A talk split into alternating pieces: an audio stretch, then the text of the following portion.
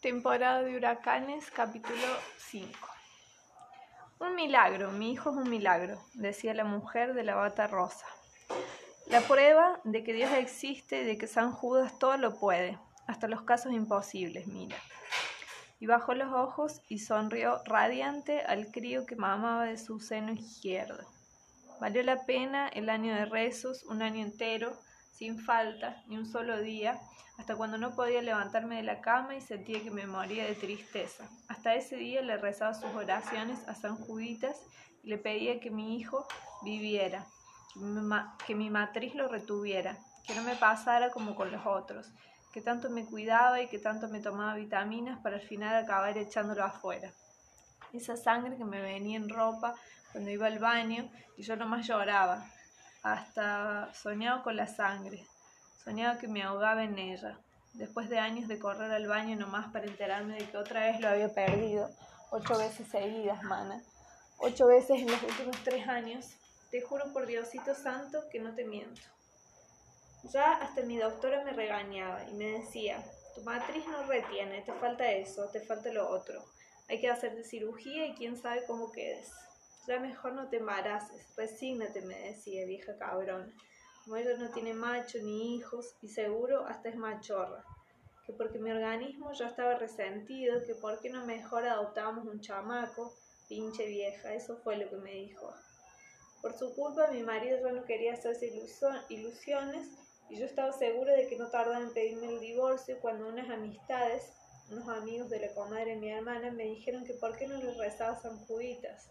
Pero bien valga, me consiguieron una imagen de bulto y que le llevara a bendecir y le pusiera sus espigas y su velón de sándalo, que le rezara todos los días con devoción y humildad. Y yo me dije, pues al fin y al cabo no pierdo nada con intentarlo. Y mira, San Juditas me hizo el milagro, mana, y me dio por fin a mi angelito, ángel de Jesús Tadeo. Así le vamos a poner, darle gracias a Dios y al Santito por el milagro recibido. Porque eso es lo que es, ¿verdad? Milagro y Ángel de Jesús Tadeo, con seis horas de nacido, agitaba sus cuentos al aire y gimoteaba, agobiado por el calor que se respiraba en la sala. Había algo en el llanto de aquel crío que a Norma, acostada en la cama de al lado, le ponía los pelos de punta. Y de no haber estado amarrada al barandal de la cama con aquellas vendas ásperas que ya le tenían la piel de las muñecas en carne viva, se habría llevado las manos a las orejas para tapárselas para no tener que escuchar los berridos del niño ni los arrullos melosos de las mujeres de la sala.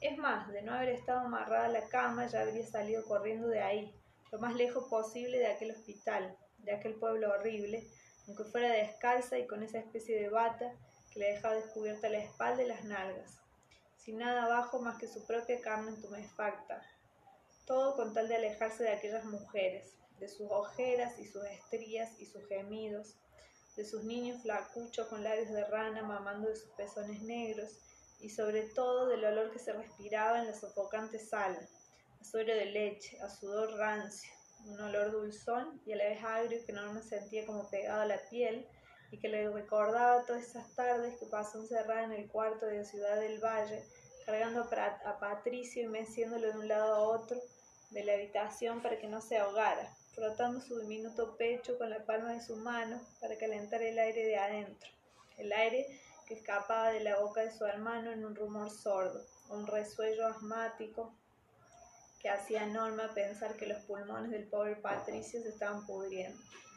Pobre, ¿quién le había mandado a nacer en el mes de enero, con el frío que hacía siempre en Ciudad del Valle? Y más en ese cuarto en donde vivían en aquel entonces, a tiro de piedra en la central de autobuses una sola pieza sin divisiones, un cajón de tabique y cemento mero atrás de un edificio de cinco pisos que les robaba todo el calorcito del sol. Y por eso había veces que amanecían echando vapor por la boca, los cinco metidos en la única cama del cuarto, debajo de las cobijas y toda la ropa que poseían extendida encima de ellos para calentarlos y el Moisés de Patricio colgando encima, cerquita del foco que dejaban todo el día prendido para que de menos lo calentara un poco, para que el pobre no pasara tanto frío allá arriba, donde ninguno de ellos podría aplastarlo o asfixiarlo, el gran miedo de su madre. porque ella sabía lo mucho que a Patricio le costaba jalar aire. Norma ya le había contado del silbido que el pobre llevaba siempre como atorado en el gañote, como si hubiera tragado un silbato que él mismo con sus puñitos, puñitos aleteando enloquecidos en el aire helado del cuarto trataba de expulsar con toses y jadeos sin conseguirlo, mientras Norma arrullaba y lo sacudía y a veces en su desesperación por ayudarlo hasta le metía el dedo en la boca diminuta para ver si lograba sentir la cosa esa que lo estaba ahogando y que Norma se imaginaba como una canica de flema verde endurecida, sin conseguirlo nunca. Su madre lo sabía. Norma se lo había contado, tal vez por eso fue que no le gritó ni le pegó, ni le dijo que era una chamaca sonsa que no podía hacer bien las cosas nunca, la mañana en que Patricio amaneció todo azul y tieso en el Moisés que colgaba sobre la cama, donde todos los demás dormían apiñados. Su madre en un extremo del colchón y Norma en el otro, y los tres hermanos chicos metidos entre los dos, porque no fuera a ser que alguno diera una voltereta y se cayera de la cama se rompiera el cráneo contra el suelo de cemento, decía su madre.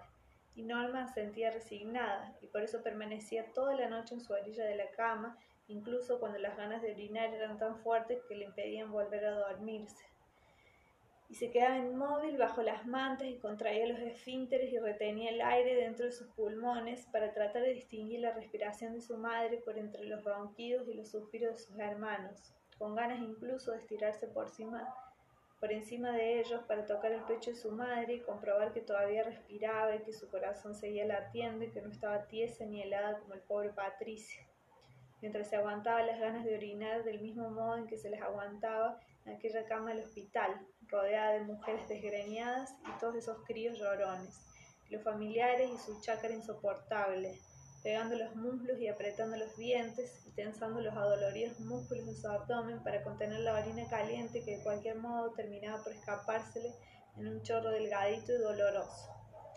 Y no cerraba los ojos de pura vergüenza para no ver la mancha oscura que de pronto aparecía sobre su bata y empapaba la sábana de la cama de no las narices fruncidas por el asco de las mujeres, de las camas aledañas, ni las miradas acusadoras de las enfermeras, cuando al fin se dignaban a cambiarla, sin desamarrarla ni un solo instante de la cama, porque esas habían sido las instrucciones de la trabajadora social. Tenerla ahí prisionera hasta que la policía llegara, o hasta que Norma confesara y dijera lo que había hecho, porque ni siquiera bajo la anestesia que le inyectaron antes de que el doctor le metiera los fierros, logró la trabajadora social sacarle algo a Norma, ni siquiera cómo se llamaba, ni qué edad verdaderamente tenía, ni qué era lo que se había tomado, ni quién fue la persona que se lo había dado, o dónde era que lo había votado, mucho menos por qué lo había hecho, no había podido sacarle a Norma nada, ni siquiera después de gritarle que no fuera pendeja, que dijera cómo se llamaba su novio, el cabrón que le había hecho eso, y dónde vivía, para que la policía fuera a arrestarlo, que el muy desgraciado se había largado después de dejarla abandonada en el hospital. No le daba coraje, no quería que él también pagara, y Norma, que recién comenzaba a darse cuenta de todo aquello que realmente estaba sucediendo, que no era una horrible pesadilla, Apretó los labios y sacudió la cabeza y no dijo una sola palabra, ni siquiera cuando las enfermeras la desnudaron ahí enfrente de toda la gente que aguardaba su turno en el pasillo de urgencias, ni siquiera cuando el doctor Calvo metió la cabeza entre sus muslos y comenzó a hurgar en aquel sexo que Norma ya no reconocía como suyo, no solo porque no lograba sentir nada por debajo de las costillas, sino porque cuando al fin Logró alzar la cabeza y enfocar la mirada, se encontró con un pubis enrojecido y trasquilado que no se parecía en nada al suyo, y no conseguía creer que toda esa carne de ahí le perteneciera, toda esa piel amarillenta y erizada como el pellejo de los pollos muertos y abiertos en carnal en el mercado. Y ese fue el momento en el que decidieron amarrarla, según que para que se estuviera quieta mientras le metían los fierros, para que no se lastimara pero Norma sabía que más bien era para que no se escapara, pues ganas no le faltaron de salir corriendo de aquella sala, aunque, tuviera, aunque estuviera completamente desnuda y aunque la brisa que entraba por la puerta abierta al final del pasillo le hiciera temblar y castañear los dientes. Una brisa que, más, que era más bien cálida, tal vez incluso bochornosa, pero que ella, que a ella, con 40 grados de fiebre, le parecía tan gélida como el viento que descendía por las noches de las montañas que rodeaban Ciudad del Valle. sales azuladas cubiertas de pinos y castaños que un 14 de febrero de hacía varios años el Pepe los llevó a conocer porque cómo era posible que Norma y sus hermanos y su madre llevaran ya tanto tiempo viviendo en Ciudad del Valle sin haber conocido los bosques. Estaban perdiendo de una cosa maravillosa, un verdadero espectáculo de la madre naturaleza en todo su esplendor, había dicho el payaso de Pepe. La nieve, vamos a ver la nieve, canturraban sus hermanos mientras subían por el camino que serpenteaba entre los árboles inmensos del bosque, y al principio Norma había corrido junto a ellos, encantada con el paseo, con la vista de la ciudad a sus pies, y de las nubes tan cercanas y la escarcha que cubría el suelo de Lincoln y Pinaza. Pero quién sabe qué habría estado pensando cuando se vistió aquella madrugada, porque olvidó ponerse calcetas y la humedad del suelo del bosque pronto se filtró por las suelas rotas de sus zapatos y los pies de Norma terminaron congelados, fríos y tiesos como el pobre Patricio, y el dolor se volvió algo insoportable, y Pepe tuvo que cancelar el paseo y llevarla cargando pendiente abajo hasta la parada de autobuses que lo llevaría de regreso a la ciudad sin haber llegado a la cima de la montaña, sin haber podido tocar la nieve, ni arrojársela y hacer muñecos como en la televisión, chidaban decepcionados sus hermanos. Y todo por, por la sonza ridícula y pendeja había dicho su madre, por esa costumbre enorme de arruinarlo todo como siempre en el peor momento. Y Norma había llorado en silencio todo el camino de regreso a casa, mientras Pepe se desvivía por hacer chistes sobre el incidente, como hacía siempre que la madre estaba enojada para contentarla, pero su madre la había mirado con el ceño fruncido todo el camino, con los mismos ojos acusadores y los labios tensos de las enfermeras después de que se enteraban del motivo por el cual Norma estaba amarrada a la cama. La misma mirada que la trabajadora social le había dirigido aquella noche que la internaron. Estas cabronas no saben ni limpiarse la cola y ya quieren andar cogiendo. Le voy a decir al doctor que te raspe sin anestesia, para ver, para ver si así te aprendes. ¿Cómo vas a pagarle al hospital todo esto, eh? ¿Quién se va a hacer cargo de ti? Nada más vinieron y te votaron, se largaron sin que les importaras y tú todavía de bruta te tratas de protegerlos. ¿Cómo se llama el que te hizo esto? Dime su nombre o la que se va a ir a la cárcel eres tú, por encubridora. No seas tonta, muchachita. Y Norma, a punto ya de desmayarse por culpa del viento helado que soplaba desde la puerta abierta del pasillo, cerró los ojos y apretó los labios y se imaginó el rostro sonriente de Luismi, los pelos alborotados aquellos, castaños casi rojos bajo la luz del sol, tanto le habían llamado la atención cuando veces se le acercó en el parque. El pobre Luismi que no tenía ni idea de lo que Norma había hecho, de lo que la bruja había hecho, de lo que Chabela la convenció de hacer, que al principio la bruja había dicho que no y que no, y fue Chabela la que tuvo que rogarle. Ándale, manita, hay que ayudarla, pobrecita, no seas culera, pinche bruja. No te pongas con tus moños ahorita. ¿Cuántas veces no me has hecho el paro a mí? A mis chamacas, ¿qué te cuesta? ¿Cuánto quieres que te pague? Y la bruja nomás meneaba la cabeza sin hacerle caso a la Chabela, ocupada en el trajín de trasto que llevaba de un lado a otro en aquella cocina mugrosa, aquel cuarto de techo bajo y paredes retiznadas y llenas de estantes con frascos polvorientos y dibujos de brujería y estampitas de santos con los ojos tachados y recortes de viejas chichonas mostrando el sexo abierto. Anda, pinche bruja, si el chamaco está de acuerdo con todo esto, ¿verdad, mamacita?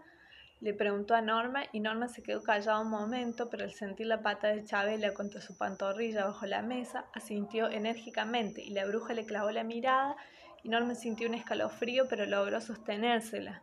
Y quién sabe qué habrá leído en los ojos de Norma, porque después de un rato de remover con una varilla los rescoldos que brillaban en el fogón, dijo que estaba bueno, que lo haría, que le prepararía a Norma su famoso brebaje, esa cosa espesa y salada y espantosamente caliente por todo el alcohol que la bruja le había echado, junto con manojos de hierbas y unos polvos que sacó de los pomos cochambrosos y que al final vertió dentro de un frasco de vidrio que dejó frente a Norma sobre la mesa junto a los restos de una manzana podrida que descansaba en un plato de sal gruesa, una manzana atravesada por un largo cuchillo y rodeada de pétalos muertos.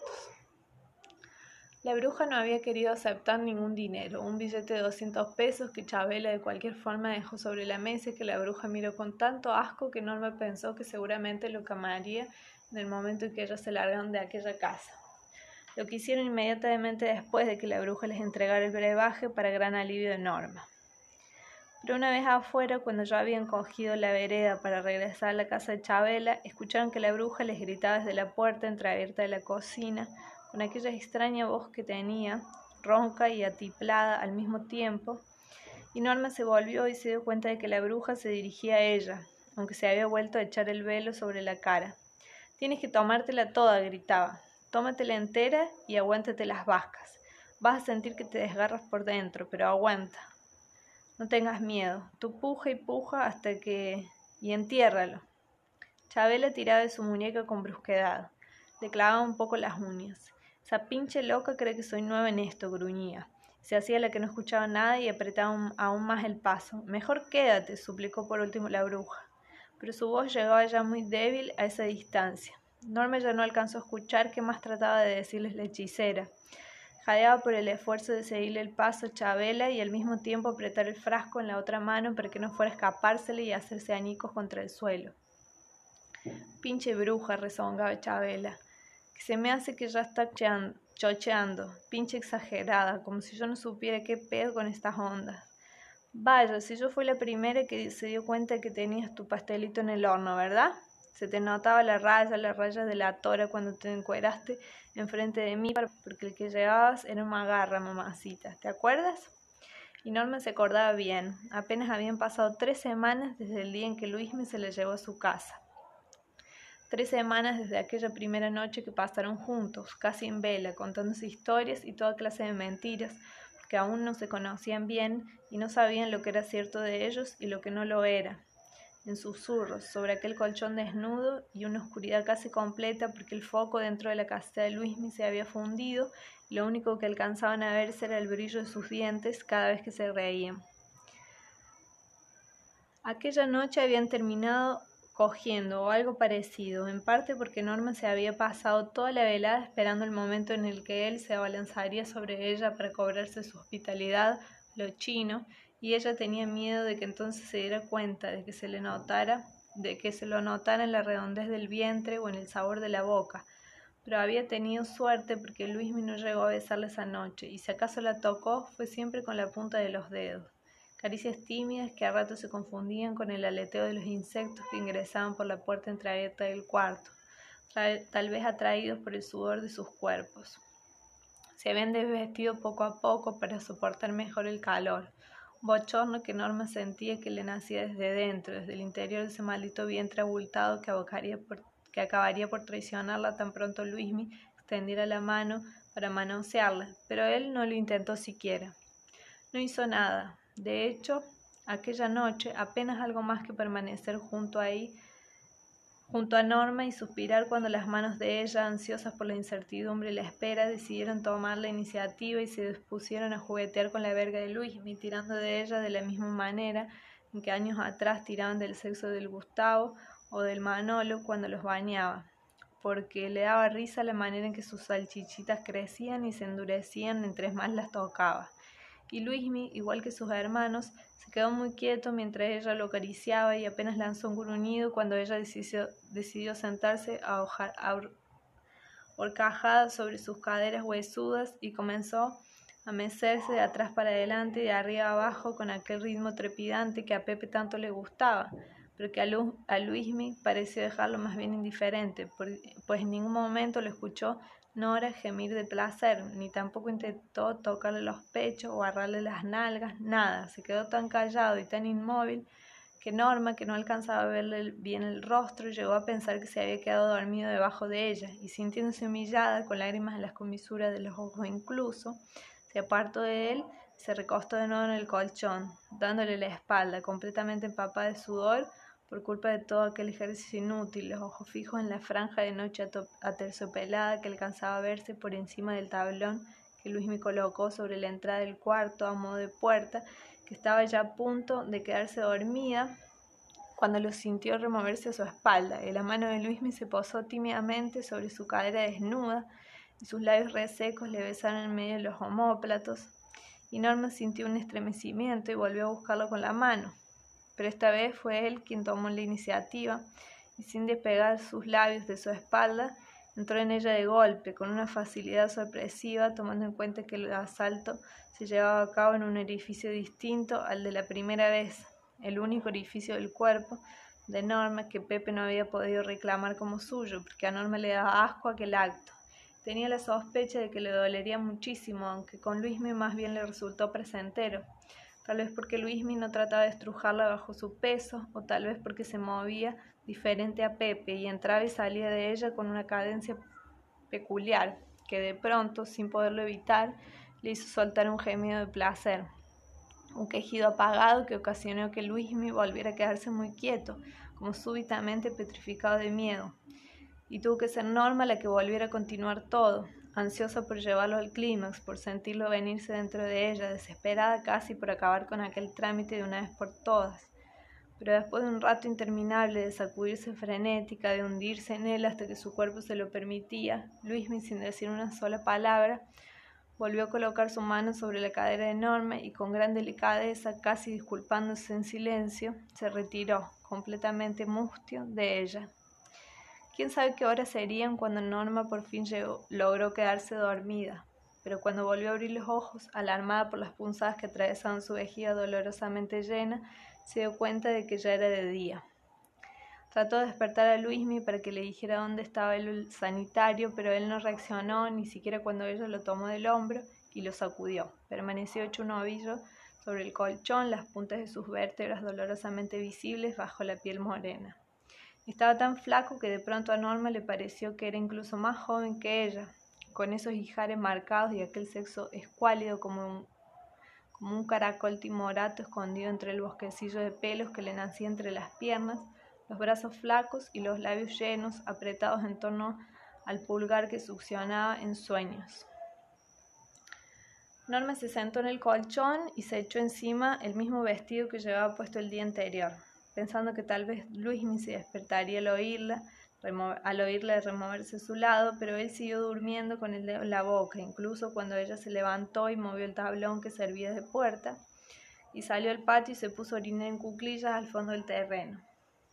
Cuando finalmente terminó de desahogarse y de sacudir el trasero para deshacerse de la última gota de orina que amenazaba con escurrirle por la pierna, se incorporó y se bajó el vestido y miró hacia la casa de tabiques que se alzaba del otro lado del terreno. Y se sorprendió al ver que una mujer de largos y rizados cabellos le hacía señas con una mano desde una de las ventanas abiertas de la casa. Norma miró a su alrededor para comprobar que no había nadie más en el patio y que la mujer efectivamente le hablaba a ella. No seas marrana, mamacita, fue lo primero que la mujer le dijo cuando Norma finalmente alcanzó la ventana. La mujer le sonreía con gruesos labios pintados de rojo granate. Llevaba los hombros descubiertos y el cabello suelto y esponjado en la humedad de la mañana, como un halo castaño rojizo que rodeaba su rostro empolvado y surcado de grietas oscuras, ahí donde el maquillaje se le había corrido. Seguramente es la madre de Luismi, pensó Norma al reparar en la semejanza de aquellos cabellos con los del chico, y sintió que el rostro se le abochornaba a causa de la vergüenza. La mujer encendió un cigarrillo. Hay un baño aquí adentro. Adentro, dijo, lanzando la primera bocanada por encima de la cabeza de Norma. Con la punta encendida señaló hacia el interior de la casa. Si necesitas usarlo, nomás pasa, con confianza, que no muerda. Norma sintió y contempló a la helada las dos filas de dientes perfectos, aunque amarillentos, que aparecieron detrás de aquellos labios colorados, casi payasescos. Me llamo Chabela, dijo. ¿Y tú quién eres? Norma, respondió la muchacha después de una pausa que consideró, prudente. Norma, repitió Chabela, Norma. ¿Sabes qué? Eres igualita a Clarita, mi hermana la más chiquita. Hace un chingo de años que no la veo, pero ¿cómo te pareces a ella? Y de seguro eres igual de putita que la Clarita, ¿verdad? Porque vienes de cogerte ese cabrón, ¿no? Dijo arqueando sus finas cejas pintadas con crayón negro, mientras que con la punta del cigarrillo señalaba en dirección a la casa de pedacería en donde Luis me seguía durmiendo. Norma se mordió los labios y no pudo evitar sonrojarse de nuevo cuando Chabela interpretó su silencio y soltó una estridente carcajada, seguida de un reclamo que atravesó el aire brumoso de la mañana y que seguramente se escucharía hasta la carretera. Te pasas, cabrón. Está bien chiquita. Y luego Norma con otra sonrisa más tensa que beatífica, de verdad. De verdad que sí te pareces un chingo a la pinche Clarita, mamacita. No más que ya te urge una bañada, apestas a pescado podrido y ese pinche vestido que traes está todo mugroso. Es el único que tengo, admitió Norma con un hilito de voz, y Chabela entornó los ojos para demostrar su indignación. Le dio una última y apresurada calada a su cigarrillo y arrojó lo que de él quedaba hacia el patio, sin apagarlo. Con una grácil sacudida de hombro le ordenó a Norma que pasara, pero la chica titubeó. Anda, no seas mensa, gritó Chabela, antes de desaparecer de la ventana. Norma le dio la vuelta a la casa y entró en ella a través de una puerta abierta que conducía a una habitación que parecía servir de sala, comedor y cocina al mismo tiempo. Un cuarto de paredes pintadas de varios tonos de verde y que olía a, a ceniza de cigarrillo, a cochambre de estufa, a licor metabolizado. En medio de la habitación había un hombre despatarrado en un sillón con las piernas abiertas y las manos cruzadas sobre la barriga. Llevaba lentes oscuros y un bigote ralo y canoso y miraba un programa de concursos en la televisión, con el volumen al mínimo. Norma titubeó en el umbral, murmuró un saludo e inclinó la cabeza cuando pasó apresurada frente a la pantalla de la televisión para no molestar al hombre, aunque segundos más tarde, cuando el tipo abrió la boca y espeleó un largo y estertonio, ronquido, se dio cuenta de que estaba completamente dormido. Guiándose por el olor a cigarrillo y por la voz ronca de Chabela, que no había parado de hablar ni un solo segundo, Norma avanzó por un corto pasillo y se asomó por la única puerta que encontró abierta. Esta es mi recámara, le saludó Chabela. ¿Te gusta? Pero antes de que Norma alcanzara a responder, la mujer continuó hablando. Yo elegí los colores, quería que se viera como la recámara de una geisha, ¿verdad? Por aquí tengo unos vestidos que casi ni uso. Había pensado en regalárselos a las monas del Excalibur, pero esas cabronas no saben agradecer nada. Son unas pinches igualadas trepadoras que se chingan. Norma contempló las paredes rojas y negras, las cortinas de gasa blanca, más bien amarillenta por la humedad y la nicotina, la enorme cama que ocupaba casi todo el espacio de la habitación y sobre la que descansaba una enorme pila de ropa y zapatos y potes de crema de maquillaje, ganchos de ropa y sostenes. Mira, pruébate este, le ordenó Chabela, una prenda estampada de lunares azules sobre un fondo de lycra roja colgado de su mano. Ándale, entra. Ya quedamos en que no muerdo, no te quedes ahí pasmada, mamacita. ¿Cómo me dijiste que te llamabas? Norma abrió la boca para responder, pero Chabela no hizo pausa alguna para escucharla. Este mundo es de los vivos, pontificó, y si te apendejas te aplastan, así que tienes que exigirle a ese chamaco cabrón que te compre ropa. No te me apendejes, que así son todos los hombres, unos pinches huevones aprovechados a los que hay que andar arreando para que hagan algo de provecho. lo mismo ese pinche chamaco, o te pones verga o si no el dinero se lo va a gastar en pura droga y al rato de pendeja te quedas tú manteniéndole, caradita. Te lo digo porque lo conozco, bien que lo conozco con todas sus mañas al cabrón desgraciado ese, si yo misma lo parí. Así que no te me duermas y exígele, exígele que te compre ropa, que te dé para tu gasto, que te saque para pasear a la villa, que a los hombres ahí hay que tener, que a los hombres así hay que tenerlos en chinga y bien ocupados para que no anden pensando chingaderas. Norma sintió, pero tuvo que llevarse una mano a la boca para taparse la sonrisa que se le escapó cuando Chabela cayó un instante y las dos pudieron escuchar los ronquidos estruendosos que lanzaba el hombre dormido en la sala. Pinche Clarita, ya te vi que te estás cagando de la risa, cabrona, le reclamó Chabela, aunque ella también sonreía mostrando sus enormes dientes cetrinos. Así como lo ves, ese pinche estorbo un día fue un hombre de verdad, un cabrón bien plantado, antes de que tuviera su accidente. Me lo, me lo desgraciaron bien gacho, Clarita, lo volvieron un pinche inútil, pinche borracho de mierda que ni un café es capaz de prepararme cuando regreso toda madreada de la chamba. Ya tendría que haberle mandado a la verga, ¿verdad? Cambiarlo por modelo del año, un hombre de de veras. Mire qué pretendientes me sobran, ¿eh?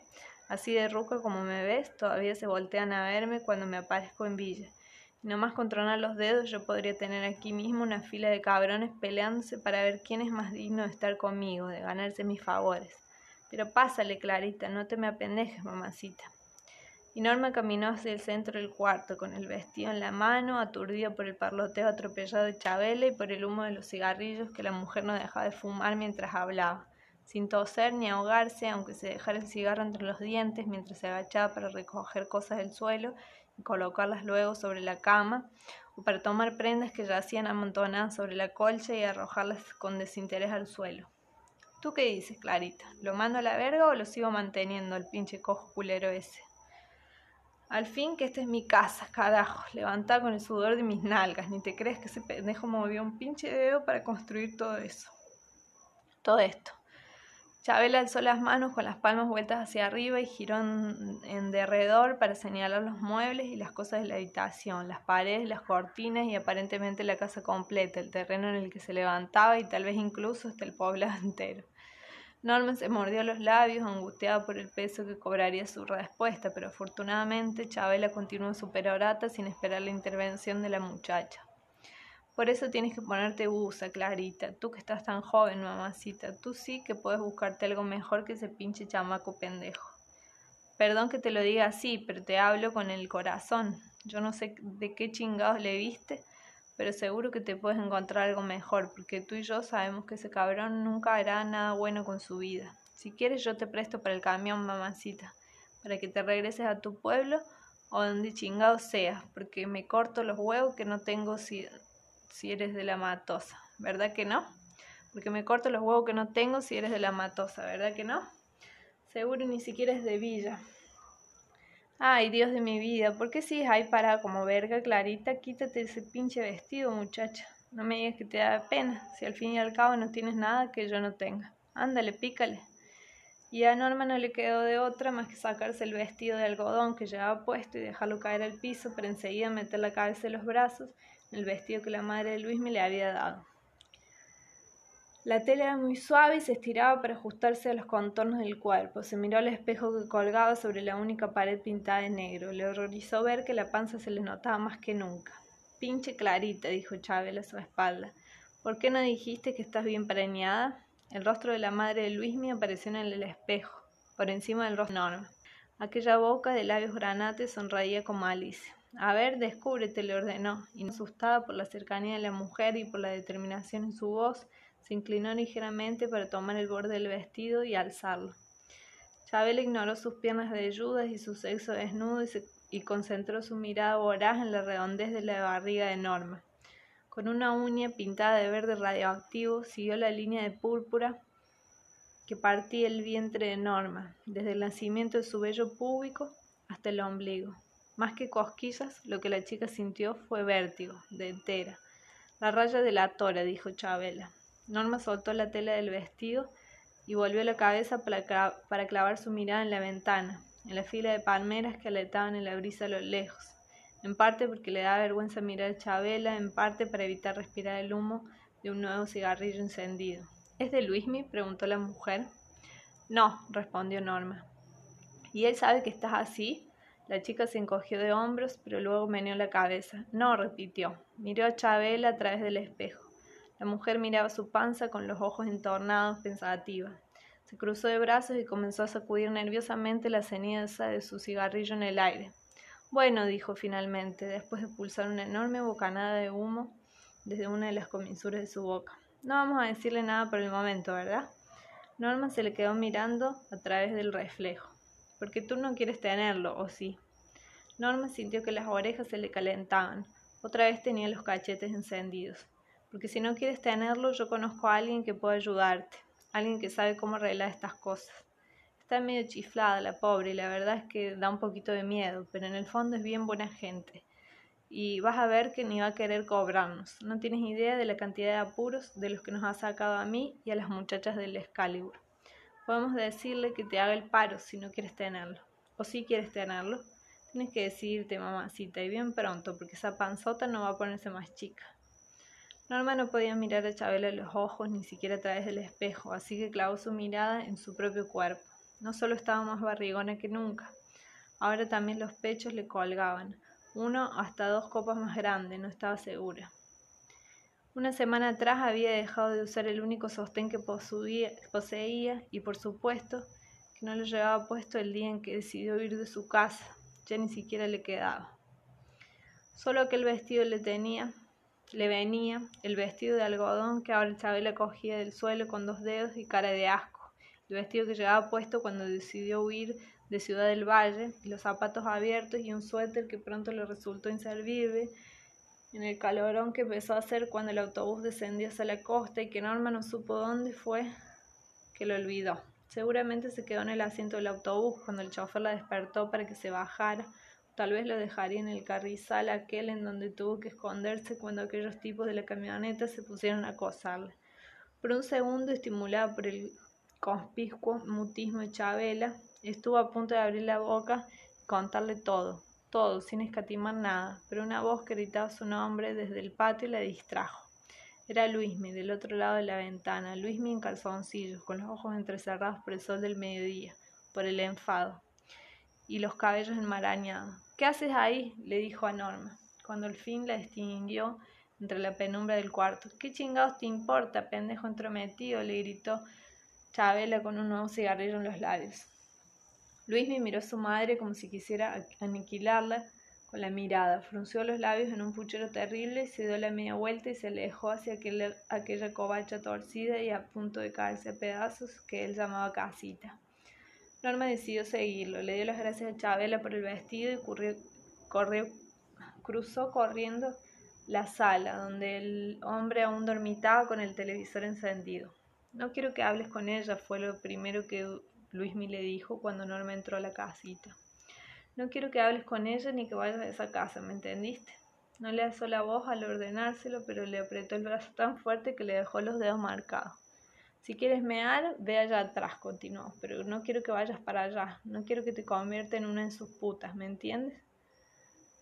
Norma le había dicho que sí, que sí entendía, e incluso le había pedido perdón, aunque ni siquiera sabía de qué se estaba disculpando. Pero en los siguientes días, mientras Luismi se quedaba roncando en el colchón, a veces hasta bien entrada la tarde, enorme, incapaz de soportar el calor infernal de las láminas del techo de la covacha, se levantaba hurtadilla y se escabullía hacia la casa de tabiques del otro lado del terreno, a la cocina de Chabela. Entraba por la puerta que siempre se quedaba abierta y preparaba café y huevos y frijoles refritos o arroz con plátanos maduros o chilaquiles o lo que pudiera con lo que hallaba en la despensa, antes incluso de que Munra, el marido de Chabela, se despertara. Para entonces Chabela ya había vuelto del trabajo y entraba a la casa haciendo ruido con los tacones en sus zapatillas, con los rizos desmelenados los ojos inyectados en sangre por el desvelo y el humo de los cigarrillos. Y veía la comida sobre la mesa y una sonrisa gozosa le partía la cara. Clarita, mi vida, eres más señora que yo. Qué rico se ven esos huevitos. ¿Cómo no fuiste mi hija en lugar de ese pinche chamaco cabrón desgraciado? Y después de comer, después de que Chabela se fumaba un último cigarrillo antes de irse a recostar a su, cuarto, a su cuarto con el ventilador a toda potencia soplando los pies su cama, Norma llenaba un plato de comida y cruzaba el patio y despertaba a Luis y lo obligaba a comer. El hombre estaba tan flaco que Norma casi podía rodear el contorno de sus bíceps con una mano, tan flaco que podía contarle las costillas y sin que tuviera que aguantar el aire tan flaco y tan feo, la verdad sea dicha, con esas mejillas cubiertas de granos, los dientes chuecos y su nariz de negrito, y los pelos duros y crespos que aparentemente todos en la matosa tenían.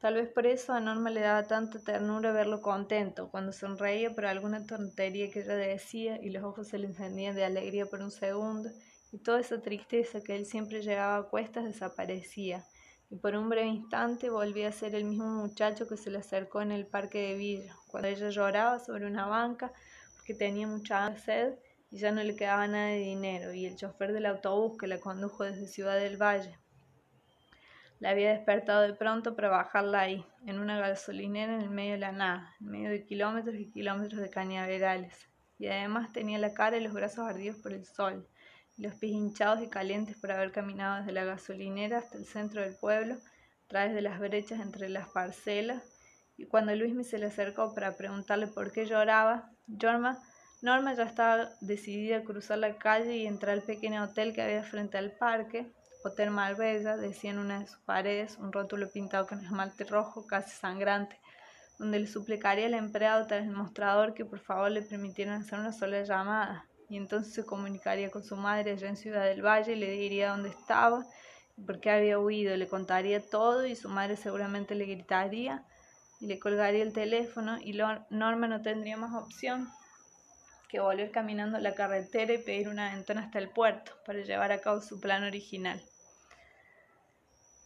Claro que a lo mejor con un poco de suerte tal vez ni siquiera sería necesario viajar hasta el puerto. Tal vez en realidad la costa no se encontraba tan lejos y tal vez por ahí cerca habría algún farallón desde el cual podría tirarse al mar.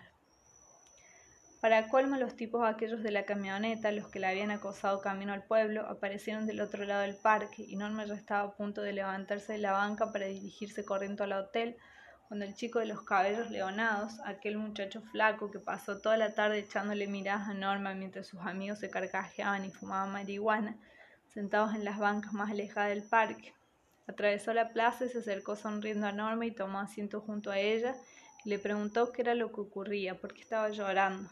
Y Norma miró los ojos del chico y vio que eran negros, bien negros, pero dulces, coronados de pestañas larguísimas que le daban un aspecto soñador pesar de la fealdad del resto de su rostro, de sus mejillas roñosas y su nariz tosca y sus labios gruesos. Y Norma no tuvo corazón para mentirle, aunque tampoco se atrevía a contarle la verdad, así que se decidió por algo intermedio.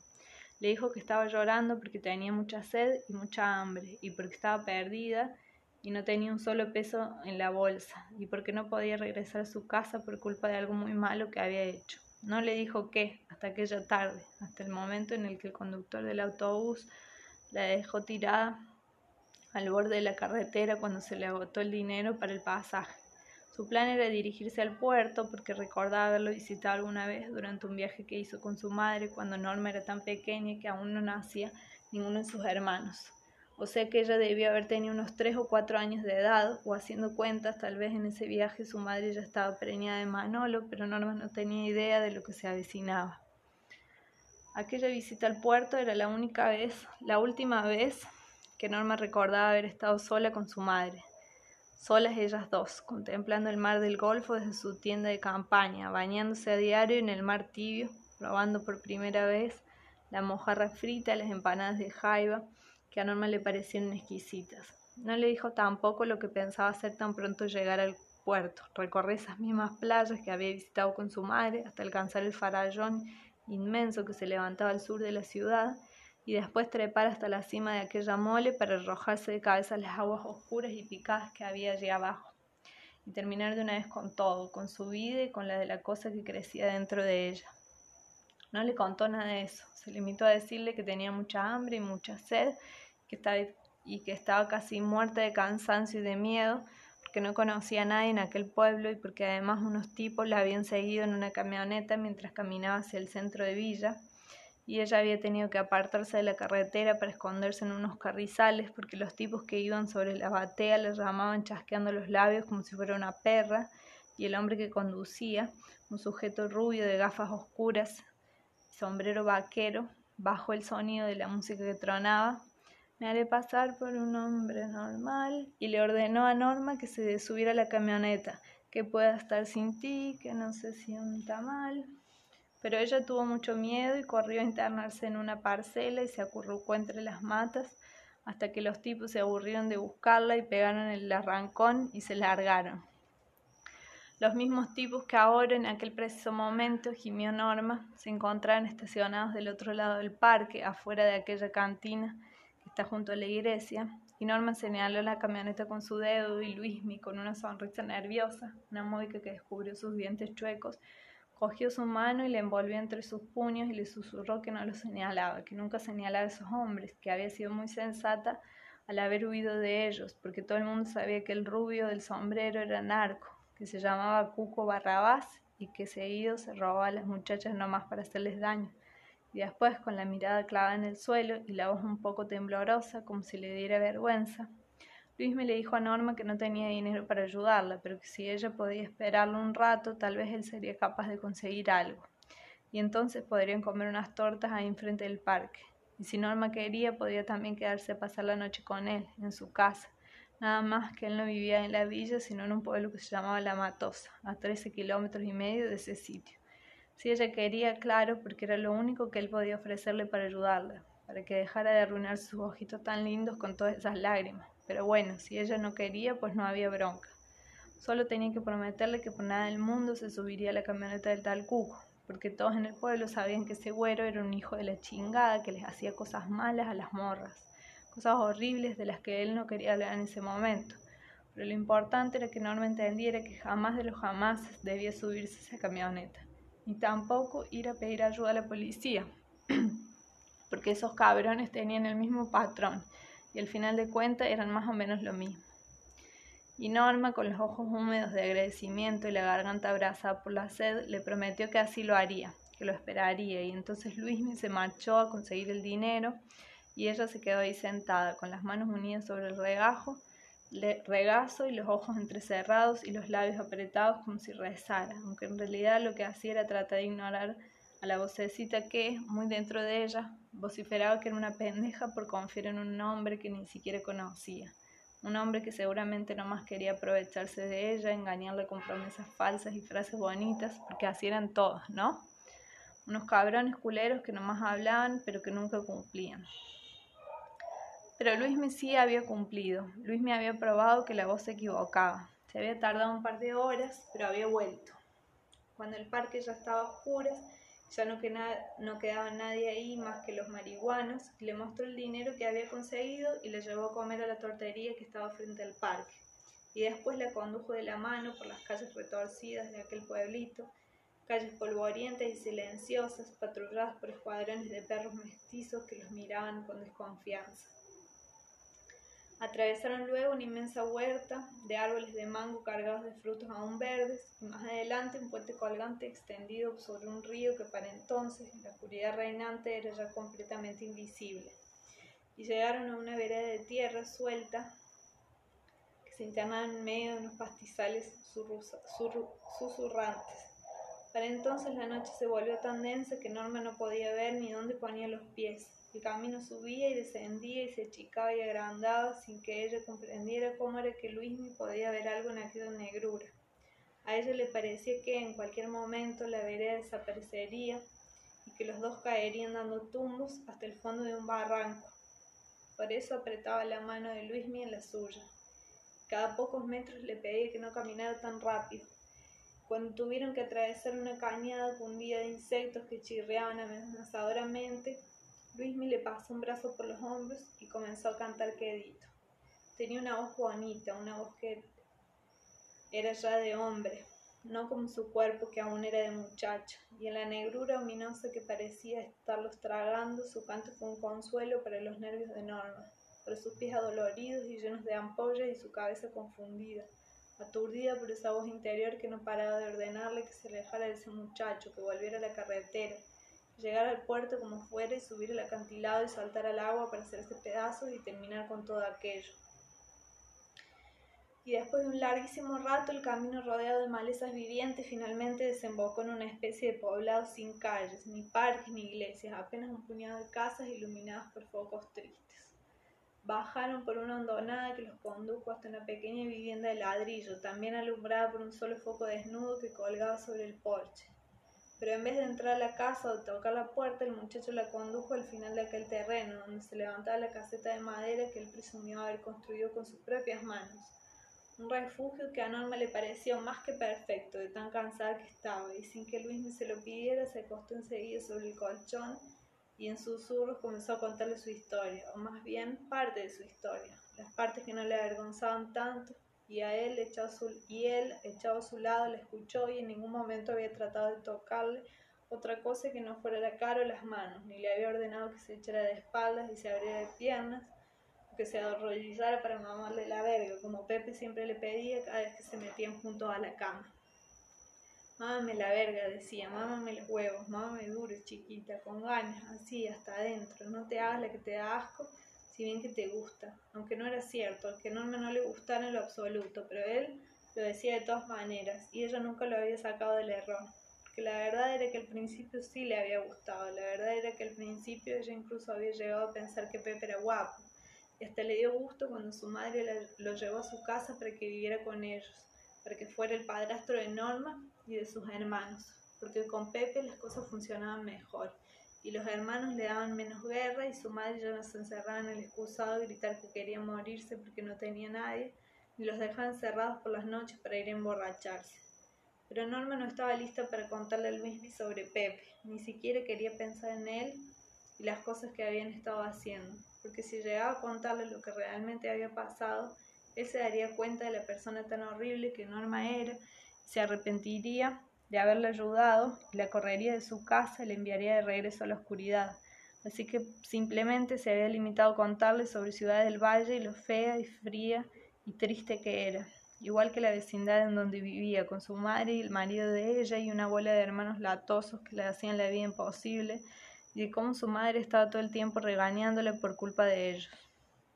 Incluso se inventó que tenía novio, un muchacho que supuestamente estudiaba en la misma secundaria de ella, ella, pero en tercer año, no en primero, un chico muy guapo y muy rebelde, una suerte de renegado de cabellos largos y pantalones de mezclilla rotos, del que su familia quería alejarla a toda costa. Todo con tal de no tener que confesarle a Luismi que en realidad el único hombre que hasta entonces, hasta entonces había besado era Pepe, su padrastro, el marido de su madre cuando ella tenía 12 y él 29. Esa vez que miraban una película de la televisión, acurrucados en el sofá bajo una manta, y él se había burlado de ella porque jamás había besado a nadie. Y entonces Norma, de pura broma, de puro loca, le puso las dos manos a los lados de la cara y lo besó de lleno, con un tronido húmedo que rozó los labios y el bigote que Pepe trataba de dejarse, hacer, de dejarse crecer con poco éxito en ese entonces que él celebró con una carcajada y una sesión de cosquillas a las que llegaron corriendo sus hermanos. A Pepe le gustaba retarla, molestarla. Colocaba su mano con la palma hacia arriba en el sitio preciso en donde ella iba a sentarse y le pinchaba la cola y luego fingía que no había sido a él. Y todo eso era divertido, o había sido divertido al principio porque toda esa atención hacía que Norma se sintiera importante, porque Pepe siempre insistía en sentarse junto a ella cuando venían las, veían las caricaturas, le pasaba el brazo por encima de los hombros y le acariciaba la espalda, los hombros, los cabellos, pero solo cuando la madre de, Norma estaba en la fábrica, solo cuando sus hermanos estaban en el patio de la vecindad, jugando con los otros chiquillos, y siempre bajo la manta aquella, para que nadie viera lo que las manos de Pepe estaban haciendo mientras veían la pantalla, la forma en que sus dedos se deslizaban por la piel de Norma delineaban los contornos de su cuerpo. Caricias que nadie le había hecho nunca, ni siquiera su madre, ni siquiera en los buenos tiempos, cuando solo eran ellas dos y nadie más. Y Norma no tenía que competir por ella, por su atención y su cariño. Cosquillas que en realidad no daban cosquillas, mimos que más bien le dejaban temblorosa, pegajosa por dentro, avergonzada por los suspiros que de pronto se le escapaban, gemidos que debía disimular a toda costa, que tenía miedo de que sus hermanos la oyeran de que su madre se enterara, de que Pepe, que en aquellos momentos parecía furioso con ella porque la respiración se le volvía pesada y ronca y los ojos se le entornaban, la soltara y la dejara hacer aquello si llegaba a darse cuenta de lo mucho que le gustaba. Y por eso clavaba los ojos en la pantalla del televisor y sonreía en las partes graciosas de las caricaturas y hacía como si en verdad no sintiera nada, como si fuera completamente insensible a las caricias de Pepe hasta que él se aburría de ella o se cansaba y se paraba del sofá para encerrarse en el excusado y cuando regresaba ponía la palma en su bajo, mano bajo las narices y le obligaba a leer el tufillo que le quedaba en las manos después de orinar. Y entonces Norma se reía, porque todo era chusco y divertido de nuevo, y Pepe solo había estado bromeando, y Pepe solo trataba de mostrarle el afecto que sentía por ella, un cariño que era mayor que sentía por los demás hermanos, incluso por Pepito, el bebé que tres meses atrás tuvo con su madre. Y de noche, cuando se suponía que todos estaban ya dormidos, Norma paraba la oreja para escuchar lo que él y su madre platicaban, sobre todo cuando hablaban de ella, de las inquietudes que la madre sentía de ver lo rápido que Norma se estaba desarrollando, lo raro que se portaba últimamente y lo mucho que le encabronaba a la madre que Pepe le hiciera tanto caso a la chamaca. Y él decía que no fuera tonta, que comprendiera que lo único que él trataba de hacer era darle cariño a esa pobre niña que nunca tuvo la fortuna de contar con un padre, y que era normal que la chamaca se confundiera un poco al sentir afecto sincero y totalmente inocente de Pedro, incluso que se encandilara un poquito con él, vaya, está en la edad de la punzada, de las hormonas alborotadas, pobrecita, tal vez hasta se imagine que yo la quiero de otra manera, porque aún está muy chica para saber cómo expresar las inquietudes que empieza a sentir su corazoncito y era bueno hablando el Pepe, a veces ni parecía que no había terminado la preparatoria. A veces parecía que había estudiado leyes o periodismo, que era licenciado maestro, porque siempre tenía una respuesta para todo.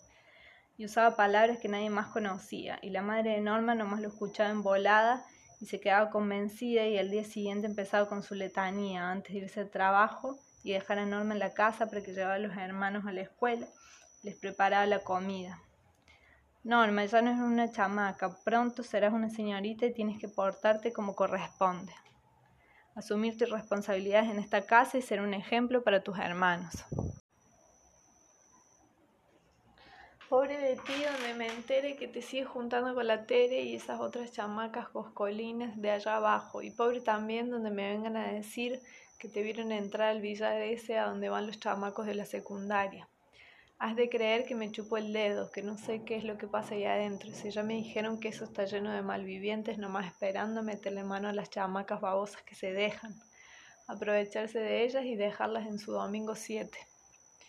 Y Norma meneaba la cabeza y decía, no, mamá, yo no voy a esos lugares, vete en paz y no te preocupes, yo siempre me vengo derechito para la casa, aunque luego, cuando estaba solas, se ponía a pensar en las palabras de su madre y no entendía qué era aquello del domingo 7 ni qué tenía que ver con sus vecinas, o con el billar de la esquina, o con eso de que las manos que le metían a una. Y se preocupaba porque para aquel entonces el Pepe estaba obsesionado con que a fuerzas tenía que meterle un dedo a Norma hasta adentro, con que a fuerzas su dedo de en medio tenía que entrarle todito a Norma, aunque le ardiera, aunque acabara con punzadas en el bajo vientre le preocupó aún más, al punto de insomnio, cuando una tarde entró con calambres al baño de la escuela y al sentarse en la taza se descubrió los calzones manchados de sangre, una sangre oscura y podrida que justo le brotaba del agujero que Pepe le anduvo hurgando en esos días. Finalmente había ocurrido, pensó con horror en aquel momento. Finalmente se sucedió aquello de lo que su madre tanto le había hablado y advertido, el fatídico domingo 7 que destruiría su vida y la de toda su familia, su castigo por haber permitido que el Pepe le metiera los dedos entre las piernas y seguramente también por haber proseguido ella sola aquellos toqueteos por las noches cuando nadie podía verla ni oírla, cuando los hermanos dormían a pierna suelta a su lado en la cama y Pepe y su madre estaban demasiado ocupados haciendo rechinar los resortes de la cama como para volver a ver lo que hacía, tocarse en aquel agujero pensando en Pepe, en los dedos de Pepe y en su lengua. Por eso fue que decidió no decirle nada a nadie de aquella sangre. Tenía miedo de que entonces su madre se diera cuenta de lo que estaba pasando, de lo que Norma había hecho, de lo que Pepe le seguía haciendo cuando ella estaba en el trabajo. Tenía miedo de que la corrieran de la casa, de que su madre siempre le estaba porque su madre siempre le estaba contando lo que le pasaba a las chamacas onzas que salían con su domingo 7, de cómo las ponían de patitas en la calle y cómo tenían que rascárselas ellas solas como mejor pudieran, completamente desamparadas y todo por haber dejado que los hombres se aprovecharan de ellas, por no haberse dado a respetar, porque todo el mundo sabe que el hombre llega hasta donde la mujer se lo permite. Y la verdad es que para ese entonces Norma ya le había permitido mucho a su padrastro, demasiado. Lo peor de todo es que encima tenía ganas de permitirle aún más, permitirle que le hiciera lo que él tanto quería, eso que siempre le estaba murmurando en la oreja las cosas que los chamacos de la escuela escribían y dibujaban en las paredes de los baños, cosas que los viejos en la calle le susurraban al paso y que ella quería que le hicieran. Pepe o los chamacos o los viejos o quien fuera, la verdad. Todo con tal de no pensar y de no sentir ese doloroso vacío que unos meses a la fecha la hacía llorar en silencio contra la almohada de madrugada antes de que el despertador de su madre sonara, antes incluso de que los primeros camiones llenaran de smog el gélido aire promiso de las mañanas en Ciudad del Valle, un llanto quedito que le salía de muy adentro y que ella no entendía pero que ocultaba de los demás porque le avergonzaba. A su edad, llorando por nada, como si todavía fuera una niña. Porque eso era lo que su madre siempre le repetía, que ya no era una niña, que pronto sería toda una señorita y que debía darse a respetar y ser un ejemplo para sus hermanos, que dejara ya de flojer en la escuela para que valiera la pena el dineral que debía pagarle a doña Lucita, la del 7, para que cuidara a Pepito por las tardes, que valorara el gran esfuerzo que ella y Pepe hacían para que Normita pudiera sacar adelante sus estudios y ser alguien en la vida, y sobre todo que se mirara en su espejo, lo que para ella quería decir que Norma debía tener siempre en cuenta los errores que su madre había cometido y no tratar de repetirlos, aunque tuvo que pasar algún tiempo antes de que Norma finalmente comprendiera a qué se refería su madre cuando hablaba de sus yerros.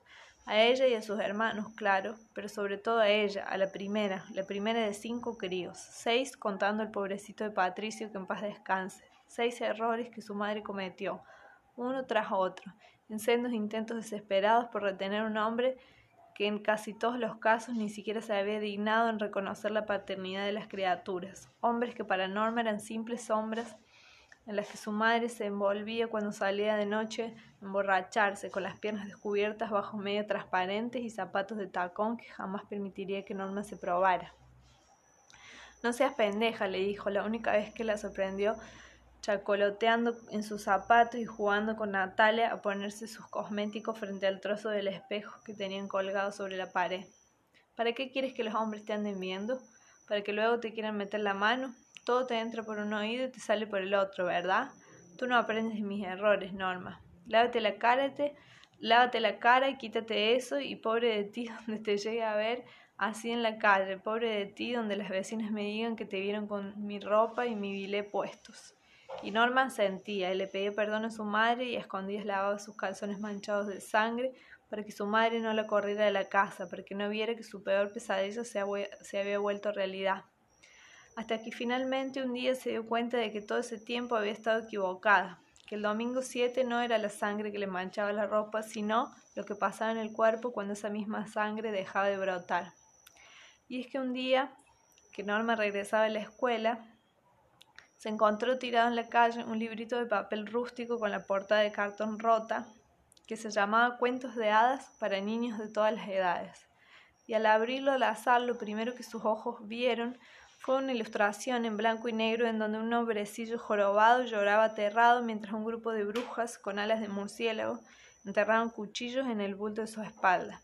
Y la ilustración era tan rara que sin importarle la hora ni la lluvia inminente, sin importarle tampoco que tenía que llegar a casa a lavar los trastes y encargarse de sus hermanos antes de que su madre llegara a la fábrica, Norma se puso a leer el cuento completo en la parada del camión, porque en casa no había nunca tiempo para leer nada, y además ni se podía con el barullo que montaban sus hermanos y el ruido de la televisión encendida, y los gritos de su madre, y las chanzas bufas de Pepe, y la pila de tarea que tenía que hacer después de fregar las ollas de la comida que ella misma había cocinado al mediodía antes de irse a la escuela. Así que se cubrió la cabeza con la capucha de la chamarra y encogió las piernas bajo la campana de su falda y se dispuso a leer completito el cuento aquel de los dos compadres jorobados, porque así se llamaba la historia, y que trataba de un jorobado que una tarde se perdía en el bosque cercano a su casa, un bosque oscuro y tenebroso, en donde decían que las brujas se reunían para hacer sus maldades. Y era por ello que el hombrecillo tenía tanto miedo de estar ahí perdido, sin poder hallar el camino de regreso a su casa pagando la penumbra hasta que se hizo de noche, y entonces vio una hoguera a lo lejos y pensando que se trataba de algún campamento, corrió hasta allá, seguro de haberse salvado. Y cuál fue su sorpresa cuando llegó al claro donde resplandecía la gigantesca fogata y se dio cuenta de que aquello era un aquelarre, una reunión de brujas, de viejas horrorosas con garras en vez de manos y alas de murciélago que danzaban macaramente en torno del enorme fuego mientras cantaban lunes y martes y miércoles tres, lunes y martes y miércoles tres, lunes y martes y miércoles tres, y reían estrepitosamente con sus horribles carcajadas de arpías y lanzaban aullidos a la luna llena, el jorobado, que había logrado esconderse detrás de una enorme piedra cerca de la fogata, sin que las brujas lo vieran, escuchaba aquel cántico repetitivo sin saber cómo, sin poderse explicar. El impulso irresistible que de pronto lo dominó cuando las brujas cantaron de nuevo lunes y martes y miércoles tres, el jorobadillo tomó el aire, se alzó por encima de la roca que lo ocultaba y con toda la fuerza de sus pulmones gritó jueves y viernes y sábado seis. Su grito resonó en aquel claro con violencia inusitada y las brujas al oírlo se quedaron pasmadas, petrificadas en torno al fuego que proyectaba horribles sombras sobre sujetas bestiales. Segundo después ya estaban todas corriendo y revoloteando por entre los árboles del bosque, chillando y gritando que había que encontrar al humano que había dicho aquello. Y el pobre jorobado, cogido detrás de la piedra, se puso a temblar pensando en la suerte que le esperaba, pero cuando las brujas por fin lo hallaron no le hicieron daño alguno, como él había creído, ni lo convirtieron en sapo o en gusano, ni mucho menos se lo comieron, sino que entre todos lo agarraron y con embrujo hicieron aparecer enormes cuchillos mágicos con los que le cortaron la joroba, sin derramar una sola gota de sangre ni ocasionarle el menor sufrimiento. Porque las brujas, en realidad, estaban contentas de que el hombrecillo hubiera mejorado su canción, que a decir verdad ya comenzaba a resultarles algo monótona. Y cuando el jorobado vio que ya no tenía joroba, que su espalda estaba completamente lisa y que ya no tenía que caminar encorvado, se puso feliz, tremendamente feliz y contento, y encima de curarlo de la joroba, las brujas también le regalaron una olla llena de piezas de oro. Y le dieron gracias por haber arreglado también su canción, y antes de reanudar el, el aquelarre le indicaron la manera de salir de aquella parte encantada del bosque, y el hombrecillo entonces corrió hasta su casa derechito a contarle todo a su vecino que también era jorobado, y a mostrarle su espalda sana y las riquezas que había obtenido de las brujas, y su vecino, que era un hombre ruin y envidioso, se quedó pensando que él merecía aquellos premios más que el otro, porque era más inteligente y más importante. Y esas brujas debían ser unas verdaderas idiotas para andar regalando el oro así como así. Y para cuando llegó el siguiente viernes, el jorobado envidioso ya estaba convencido de que él debía intentar lo mismo que el otro. Y al caer la noche se lanzó al bosque en busca de la aquelarre de las brujas, cretinas aquellas, y estuvo horas caminando en la oscuridad hasta que él también terminó por perderse y cuando estaba a punto de sentarse bajo un árbol a llorar de miedo y desesperación, logró distinguir a lo lejos, en la parte más espesa y tenebrosa del bosque, la fogata en torno a la cual las brujas bailotaban y cantaban. Lunes y martes y miércoles tres, jueves y viernes y sábado seis lunes y martes y miércoles 3, jueves y viernes y sábado 6.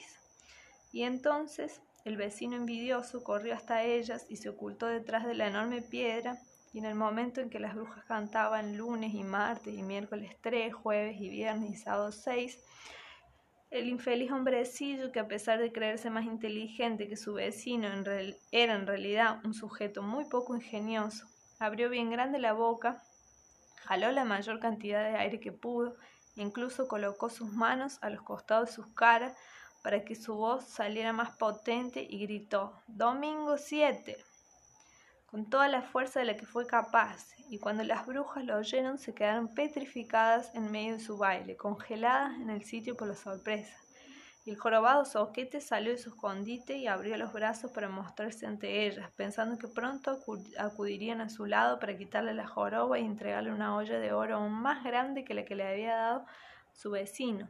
Pero de pronto se dio cuenta de que las brujas estaban furiosas, que con sus propias uñas se desgarraban el pecho, se arrancaban jirones de carne y se hacían cortes en las mejillas y tiraban de los irustos cabellos que coronaban sus espantosas cabezas mientras rugían como bestias enloquecidas gritando, ¿quién es el desgraciado que dijo domingo? ¿Quién es el infeliz que arruinó nuestra canción?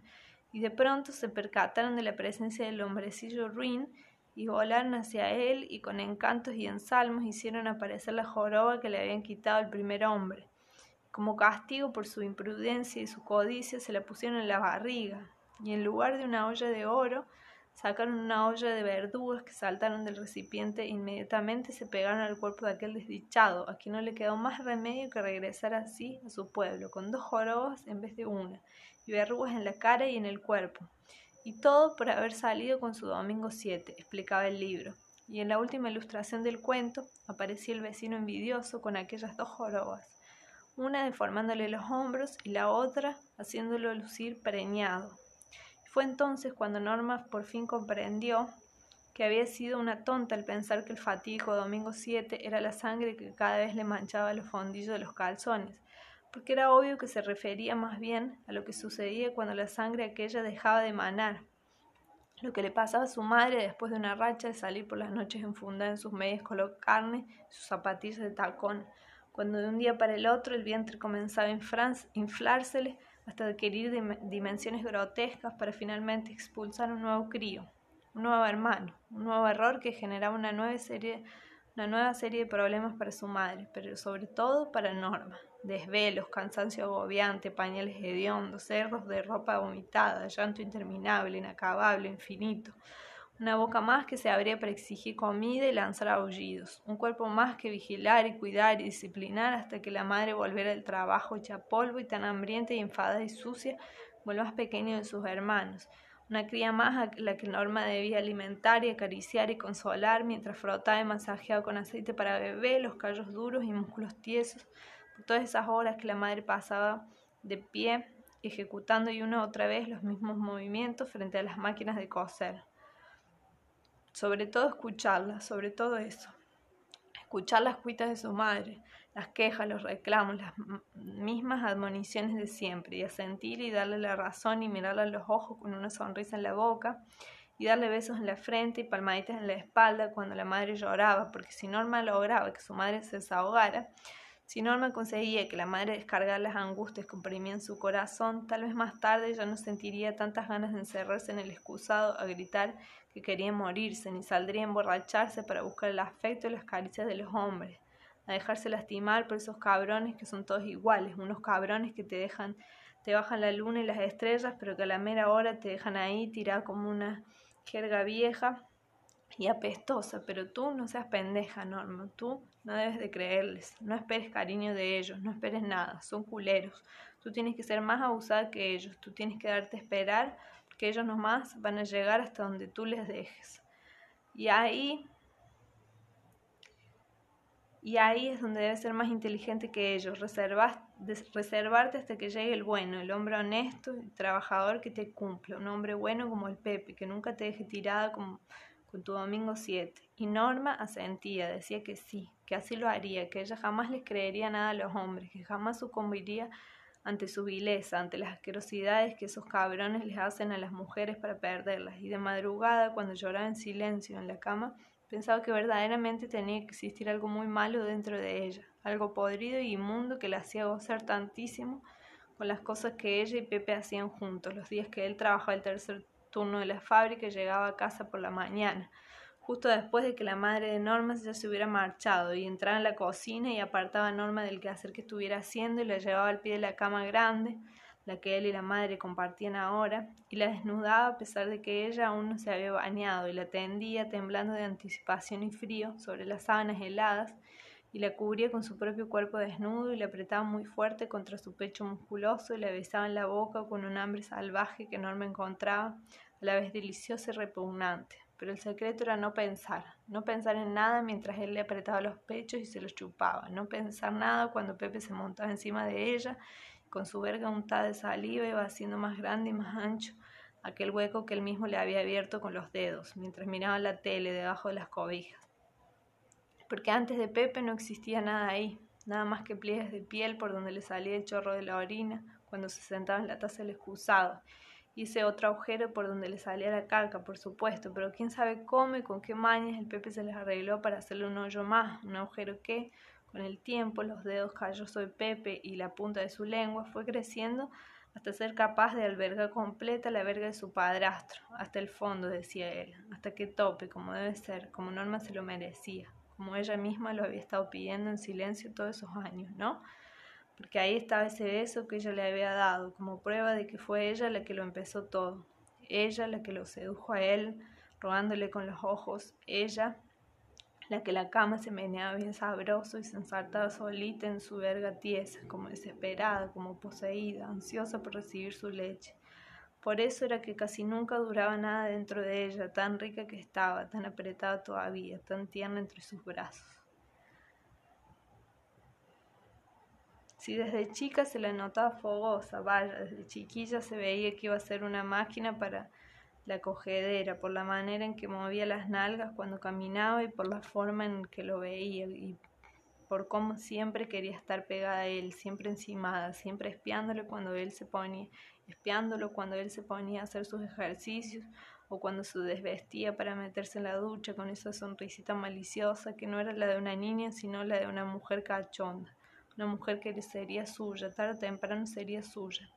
Aunque primero tuviera que prepararla, ¿verdad? Educarla, enseñarla, irla acostumbrando de poco a poco para no lastimarla. Si él no era ningún bestia, al contrario, Él solo le daba lo que ella pedía, una caricia bonita, una sobadita, un masajito en esos pechos que ya se le empiezan a hinchar por el contacto diario con sus dedos.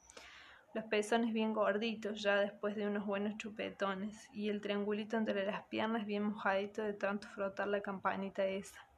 Los teoncitos que a él le gusta soberle con la boca, de tal forma que a la mera hora la verga entra solita y no lastima, al contrario, la propia norma la que la pide, su propio cuerpo la que la reclama que si tú no le pidieras, Norma, mi verga no te entraría toda, ¿ves? Si no te gustara lo que te hago, no te mojarías tan rico.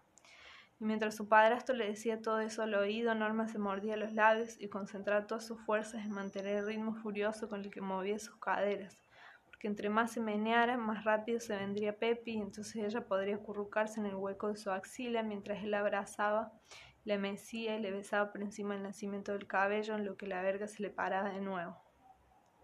Ese el momento que Norma siempre esperaba, cuando podía cerrar los ojos y pegar su cuerpo desnudo al de Pepe y olvidar por un instante que nunca duraba lo suficiente, que había algo maligno y terrible en ella por buscar ese contacto, ese abrazo crudo y desear que pudiera durar para siempre.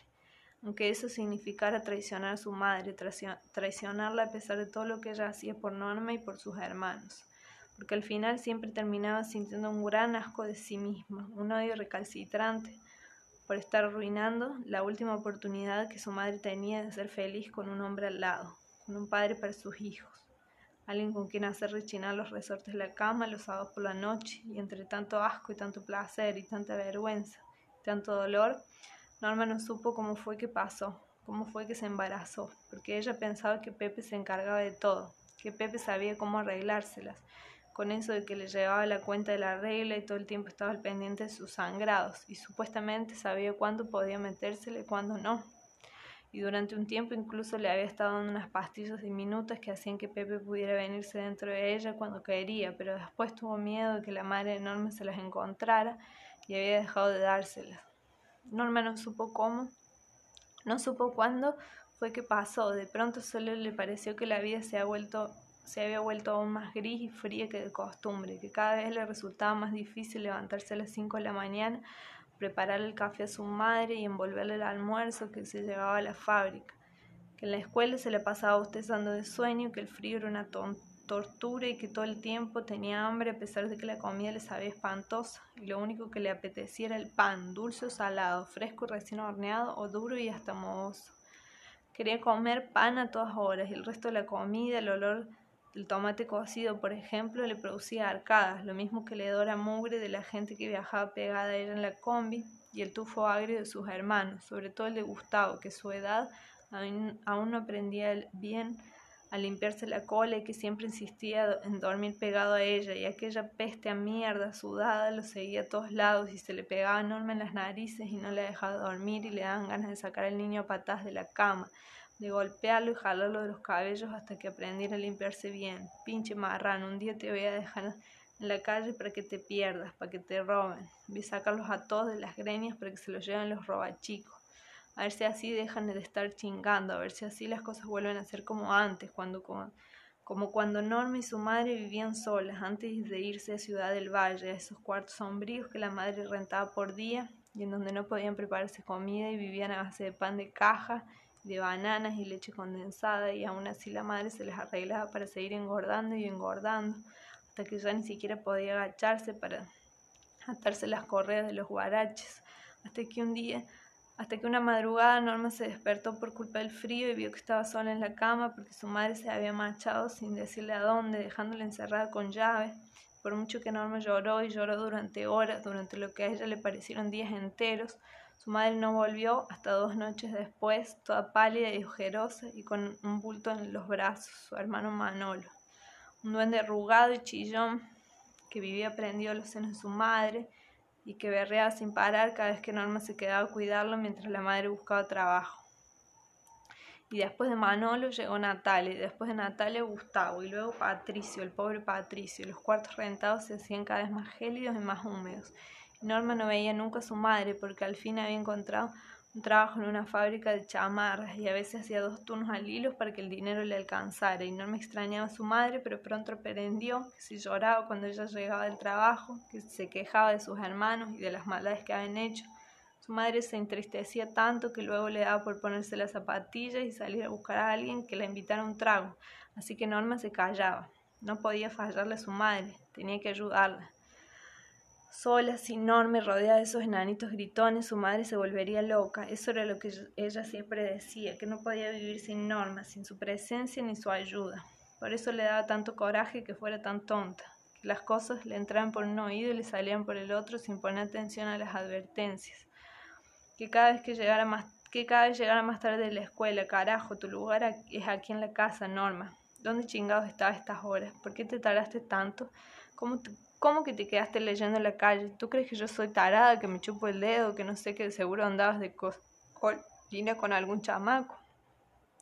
¿No te da vergüenza dejar a tus hermanos solos? ¿No te remuerde la conciencia seguir reprobando las materias? Mira nomás esas ojeras, esa tripota, pareces ballena, seguro está llena de lombrices, cochina, te comiste el pan de los niños y ahora qué vamos a darles en la merienda. No tienes madre, de verdad, cabrona esta. Y Pepe, ya mujer, bájala a tu pedo, ¿cuál es el problema? Esta pinche cabrona es el problema. ¿Qué vamos a hacer cuando salga con su domingo 7 por andar de golf? ¿Qué vamos a hacer? Pues nada, mujer, ¿para qué te amargas si así son las cosas de la vida? Para eso somos familia, ¿no? para apoyarnos, para jalar parejo todos juntos, ¿no? todavía se atrevió, se atrevió a guinarle el ojo a Norma cuando la madre no veía. Si la Norma tiene un chamaco, pues le ponemos mi apellido y entre todos lo cuidamos, ¿no? Y la madre, donde me entere que andas de golfa con esos chamacos pendejos de la secundaria, te corro de la casa, ¿me escuchas? Que Pepe y yo no nos partimos el lomo para que tú nomás andes con tu desmadre. Y Norma se mordía los labios. Mordía la lengua para no responderle a su madre, pues hubiera preferido arrancársela de cuajo antes que contarle la verdad, antes que confesarle lo que ella y Pepe hacían ahí, mero, en su propia cama, porque Norma estaba convencida de que eso destruiría a su madre, aunque tal vez lo que realmente le aterraba era la posibilidad de que no le creyera. ¿Qué tal que Norma le contaba la verdad y Pepe la convencía de que era todo mentira? ¿O qué tal que sí le creía, pero que de todos modos prefería quedarse con él y correrla a ella, mandarla sin miramientos a la chingada. Tal vez lo mejor sería largarse de una vez, largarse antes de que se le notara más, huir de casa, de Ciudad del Valle, de aquel frío que incluso en mayo le calaba hasta los huesos en las madrugadas, regresar al puerto a los tiempos en que su madre y ella tomaron aquellas vacaciones, escalar de nuevo el acantilado y tirarse al mar con todo y la cosa esa que le crecía en las entrañas. Su madre nunca la encontraría, pensaría que Norma había huido con algún muchacho y se pondría tan furiosa que tal vez ni siquiera se molestaría en buscarla, ni lloraría por ella en las noches pensando en lo buena que era, en lo mucho que los ayudaba, en lo vacía que estaba su casa sin su presencia. Mejor huir antes de que su madre dejara de necesitarla, mejor morir que perderla. Por eso fue que le dijo que sí a Chabela, cuando llevaba ya tres semanas en la matosa y Luismi había comenzado a echarle miradas tiernas a su panza aunque ella aún no se atrevía a contarle nada. Así eran las cosas con Luismi, apenas hablaban. Él se despertaba pasado el mediodía cuando el calor en aquel cuartito se tornaba infernal se, se iba al río a bañarse después de haber comido lo que fuera que Norma le ofreciera, sin quejarse jamás, pero tampoco sin alabarla. Sin alabarla, porque bien que sabía que aquella comida la pagaba Chabela. Luismi nunca le daba dinero a Norma, no le daba para el gasto como su madre solía hacerlo todos los días antes de irse a la fábrica. No le daba nada, pues, más que el techo y a veces, solo si ella se lo pedía, le ofrecía su verga, su verga mustia en las madrugadas. Y Norma, por más, más por pagarle la gentileza que por apetencia se le subía encima, se inclinaba a besar su boca entreabierta, esa boca que casi siempre olía a cerveza rancia y a saliva ajena, esa boca que nunca la rechazaba, pero que tampoco la buscaba más que para besarle el vientre con dulzura. ¿Quién sabe qué pensaría Luismi de la cosa que crecía ahí dentro? ¿Quién sabe si se hacía ilusiones de, que, fuera suyo a pesar de lo que Norma le había contado ya sobre aquel muchacho inventado que le había seducido, que la había seducido con engaños? ¿Quién sabe qué pasaba por su cabeza cuando se despertaba al mediodía y se quedaba un largo rato sentado sobre el colchón con la mirada fija en la tierra cuarteada por el sol despiadado, perdido en la algazara de los anates y las burracas que anidaban en los árboles cercanos, con los pelos alborotados y la boca entreabierta. Tan feo que era, pensaba Norma al contemplarlo, y tan dulce al mismo tiempo. Tan fácil de querer, pero tan difícil de comprender, de alcanzar. ¿Por qué insistía en decirle a Norma y a todo el que quisiera escucharle que trabajaba de, velador en un almacén de villas y Norma jamás lo vio con uniforme? Si las horas en las que iba y venía del pueblo nunca eran las mismas, ni, se ajustaban a un horario laboral sensato. ¿Por qué nunca tenía dinero, pero siempre regresaba a casa oliendo cerveza, a veces con alguna prenda nueva puesta? con algún regalo inútil para ella, una rosa marchita envuelta en celofán, un abanico de cartón pintado, una tiara de fantasía, de esas que regalan en las fiestas. Obsequios para una niña tonta, no para una esposa. ¿Por qué decía que Norma era lo mejor que le había pasado en la vida, lo más puro, especial y sincero que había sentido nunca hasta el momento, si apenas la tocaba, si apenas hablaba con ella? Si Norma más bien sentía que el cariño que él decía sentir por ella era una cosa frágil que, en cualquier, que cualquier ventecillo podría arrancarles de las manos en cualquier segundo. Así, igualito de pendejo era su padre, decía Chabela, blandiendo el tenedor con comida ya fría, pero más pendeja fui yo por dejarme preñar ese idiota. Por tonto de verdad, por bruta, porque Maurilio me tenía enculado con su labia, con sus pinches canciones pero sobre todo con su verga, porque yo tenía 14 años cuando lo conocí, recién llegada a Villa, hasta la madre de cortar limones allá en el rancho, y que mi papá se clavara todo el dinero y se lo gastara empedándose y jugándoselo a, a los gallos, hasta el día que me enteré que por acá estaban construyendo una carretera nueva para conectar los pozos con el puerto, que según esto era una mina de oro y que había cantidad de trabajo. Y yo no sabía hacer nada, nada más que cortar limones, pero igual me vine para acá yo sola. ¿Y cuál fue mi sorpresa cuando vi que este pueblo estaba todavía más culero que Mata de Pita para su madre? Y el único lugar donde me dieron trabajo fue ahí en la fonda de Doña Tina. Pinche vieja culera y cara de verga, vara como ella sola. Casi, casi tenía yo que rogarle para que me pagara, negra cabrona, y decía que yo me clavaba las propinas. Pero ¿cuáles? Si en ese pinche changarro no se paraban ni las moscas. Ah, pero eso sí, de hija de la chingada se creía la muy pudiente, la muy burguesa y decente. Como si la bola de hijo que tuvo se lo hubiera hecho el Espíritu Santo. Vaya, como si el changarro y el terreno no lo hubiera comparado comprado con el dinero que se ganó matando a centones a los garnacheros y los talacheros que se instalaron primero de este lado de la carretera. Pinche vieja cambuja. Ahora se quiere hacer la santa y la decente, pero las dos hijas le salieron más salta para atrás y más putas todavía que ella. Y las nietas ni se diga, vaya, siempre me han tenido mala fe, todas ellas. Y desde que entré a la fonda me trataron con la punta del zapato, y peor aún cuando se enteraron de que yo andaba con Maurilio. Luego, luego inventaron que yo tenía sidral que había matado no sé cuántos pinches choferes de una empresa transportista. Pinches chismes culeros que se inventaron por pura envidia. Y el pinche Maurilio nunca me defendió de ellas, pocos huevos, mantenido. Yo no sé de verdad cómo pude ser tan bruta para dejar que me hiciera ese chamaco. Si yo antes de embarazarme era un cuero, un día te voy a enseñar mis fotografías.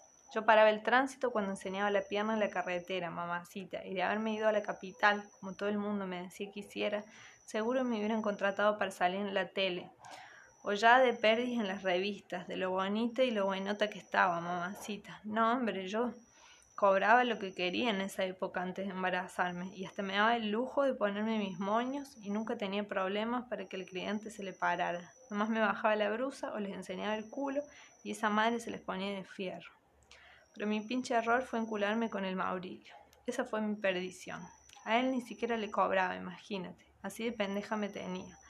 La gente luego decía que yo empecé en el talón porque él me lo exigió, pero mentiras. Hasta para eso era pendejo, nunca tuvo espíritu emprendedor. Yo empecé en esto de la putería sola. Vaya, si a mí esa madre siempre me salió natural. Y tú seguramente entiendes, Clarita, porque serás muy mensita y muy modosita, pero no estarías en este apuro si no te gustara la mazacuata, cabrona.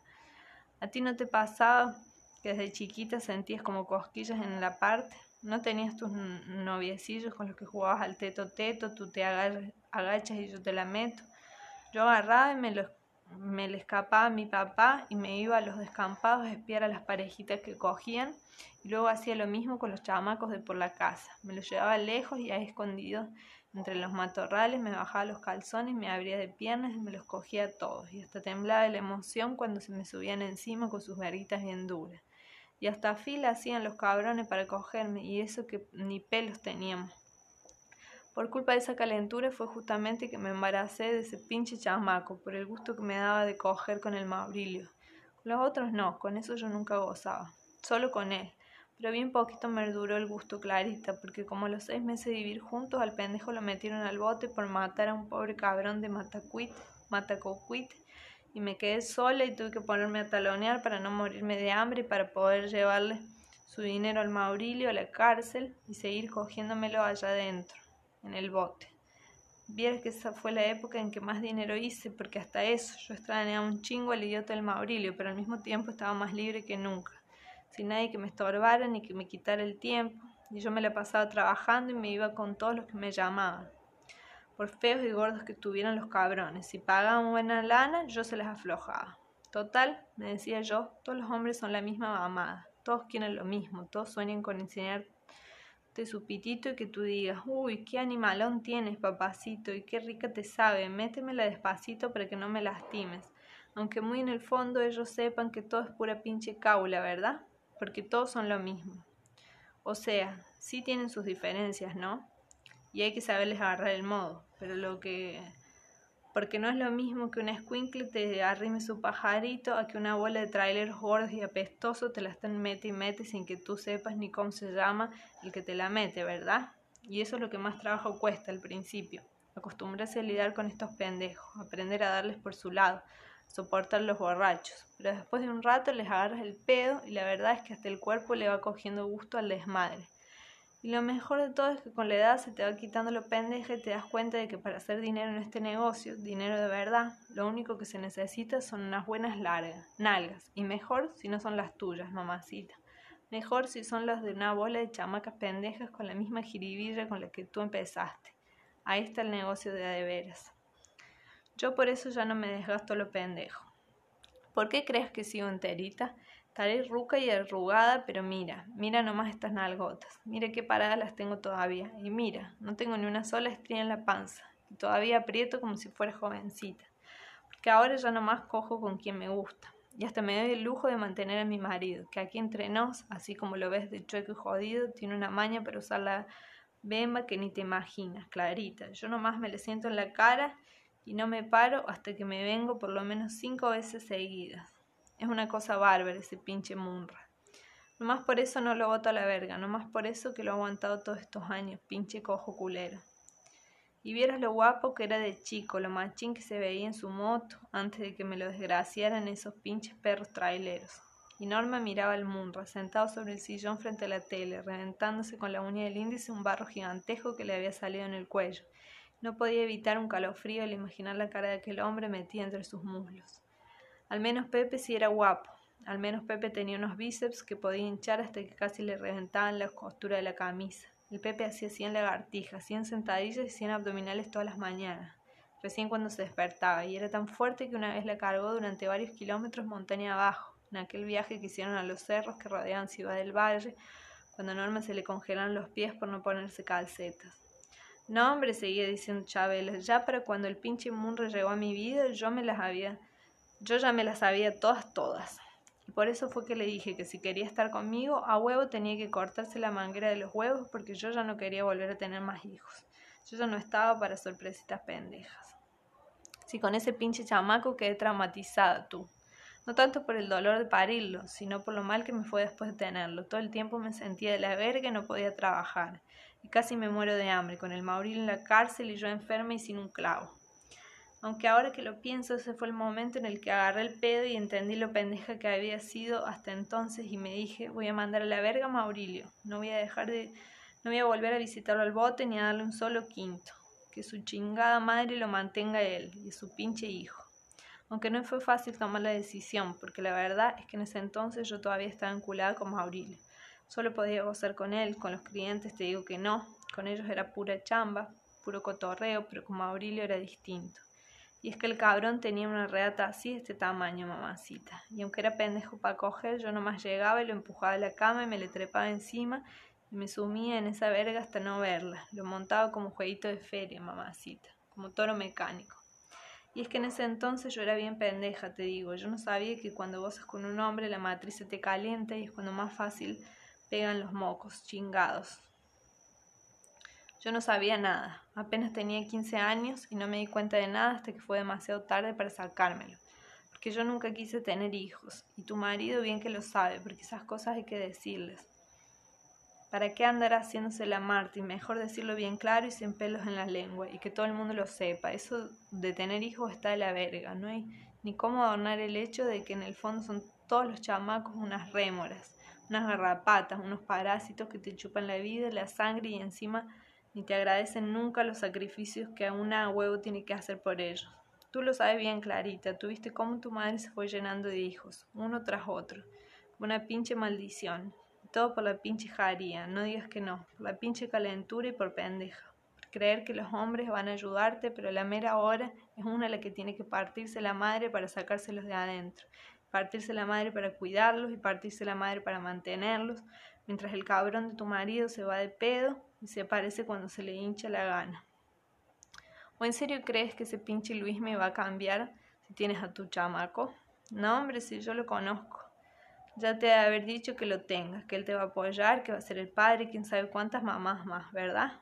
Pero óyeme lo que te voy a decir, mamacita. No me lo tomes a mal, que yo conozco cómo es ese pinche chamaco. No por nada lo pare. Y déjame decirte que es igual de huevote que su padre. Nunca va a cambiar, nunca te va a cumplir que lo único que ese cabrón tiene en la cabeza es la droga, la droga y la putería. Aunque te diga que ya no, que ya la dejó, aunque te jure y te perjure que nada más sale a tomarse unas cervezas, es cuestión de tiempo nomás para que regrese su vicio, las pastillas, a los antros de la carretera. Carajo, si tan siquiera se metiera coca, por lo menos andaría despierto y a las vivas.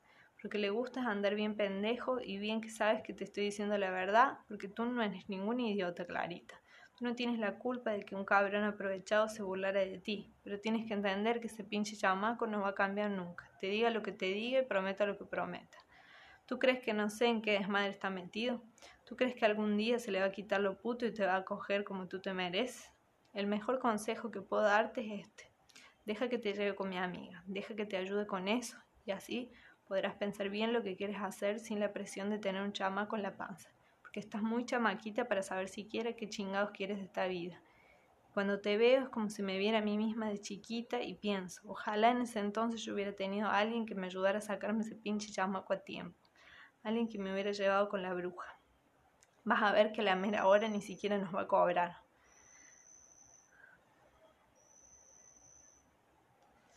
Ni falta que le hace con lo millonaria que es, está forrada en dinero, aunque la veas ahí refundida en ese cuchitril y vestida con garras.